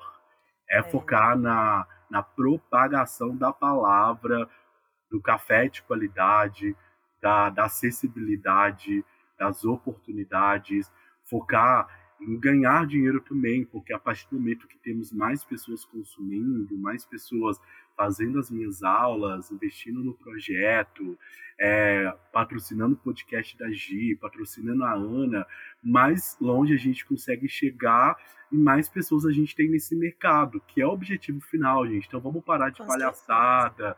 Tá tudo tem bem. saberes diferentes, é, né? Tá tudo é, é muita coisa, Tantos gente. saberes diferentes. A gente tem gente aqui com saber de saúde, com é. saber de administração, com saber sim, de comunicação. Eu estou fazendo sim. agora uma, uma, uma pós em gestão da comunicação em mídias digitais para agregar. Tem tanto profissional que você está contratando uhum. para sua cafeteria, para sua torrefação, enfim, e que procure saber o que, que ele traz para você, sim, porque a história dele enriquece muito, enriquece muito. Então ele é seu parceiro, sabe? Nossa amiga total. Gente, eu agradeço profundamente tá?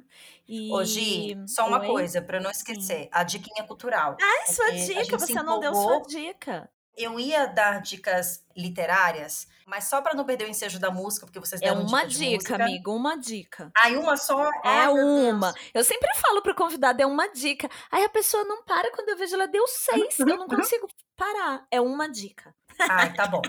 Então vou dar uma dica musical tá? tá? Pra, só para seguir, eu ia, eu ia sugerir livros, mas depois vocês me procuram no Instagram, eu sugiro os livros Isso. então. Isso! Pronto, vai lá, arroba de pratos a prosas, e se você ficou curioso, me pergunta os livros que eu ia sugerir. A dica que eu vou dar aqui é um grupo do Rio de Janeiro que, na verdade, foi, foi o Guilherme, meu namorado, que descobriu recentemente, e eu tô ouvindo também gostando muito, que se chama El Efecto, apesar do nome em espanhol, é um grupo do Rio de Janeiro, que faz um rock abrasileirado, com, cheio de latinidade, com muita verdade, assim, e tem uma música bem pauleira e bem pungente, assim, sobre café, inclusive, tá? Mentira. Então, fica a dica. Co vou colocar o link aqui, tem no Spotify? Tem. Vou colocar o link aqui na, na descrição desse episódio, junto com o link de coisas que a gente citou e, claro, das redes sociais dos meus convidados Ana Paula Rosas e Ronaro Soares. E agradeço imensamente vocês. E a gente estava falando de representatividade. Eu quero agradecer imensamente, assim, com todo o meu amor, toda a equipe da Voz Ativa Produções, porque eu me vejo neles desde a primeira temporada, sempre gravando. A equipe tá aumentando. Eles estão produzindo e editando vários podcasts, são maravilhosos. Ali tem representatividade, ali tem afeto, tem acolhimento. E eu aprendo muito com a Voz Ativa Produções. Então, um beijo gigante. Tanto que este episódio está sendo gravado pela Ellen, que, uhum. nossa, é, a Ellen é professora nesse rolê de podcast desde o começo. A Ellen é, é um episódio à parte. É um ela episódio é um episódio à parte. parte. Eu vou entrevistar ela ainda, vocês vão ver. Ela é então eu quero agradecer muito, também agradecer a Josiane Cotrim, a Débora do Coffin Joy e meu irmãozão Jonathan, vocês também que apoiam o podcast e todos os apoiadores que eu citei lá no começo deste episódio. Essa é a despedida da quarta temporada e já já começa a chegar para vocês quentinha saindo do forno a quinta temporada deste Meu podcast. Deus, já estamos doendo unhas. Meu Deus. É claro, eu não paro, gente. Eu, eu sou pura cafeína, entendeu? Ai, sim, meu Deus. Sim. Não, e um Muito agradecimento obrigada, também gente. a você, Gi. Ah, e eu né, agradeço mesmo a mim, porque eu não por desisto. essa garra, por, por me proporcionar estar aqui falando para o mundo inteiro. Isso é muito importante para o meu trabalho como profissional no café e como empreendedor social também. Então, muito obrigado. Muito obrigada, você querida. arrasa. Obrigada Muito mesmo. obrigada, Gi, pela oportunidade. Muito obrigada por ser voz, por ser ponte, por ser porta e janela para tanta gente. É, você realmente faz. É, quando eu falava de impacto positivo, assim, sem dúvida, você é uma das pessoas que mais me norteou nesse caminho. E, e de verdade, eu, eu não sei nem não sei nem que horas eu vou dormir porque eu acho que a adrenalina e a emoção de estar aqui nesse momento, é, sem você sabe o quanto o quanto tem verdade no que eu estou falando. Obrigada mesmo, obrigada Ronara por dividir os mix comigo. É, obrigada voz ativa porque, né, enfim, tá, tá testemunhando esse momento e obrigada a você que está ouvindo a gente. Um beijo, gente. Até a próxima temporada. Gravamos este episódio no dia 8 de setembro, dia que nos despedimos da Bebete. A rainha faleceu nesta data. Então fica aí marcado essa despedida, né, da temporada junto com Bebete. Vamos tomar um chá. um beijo, fazendo beijo. história. Beijo. Beijos, beijos, beijos. Uhul! Viva!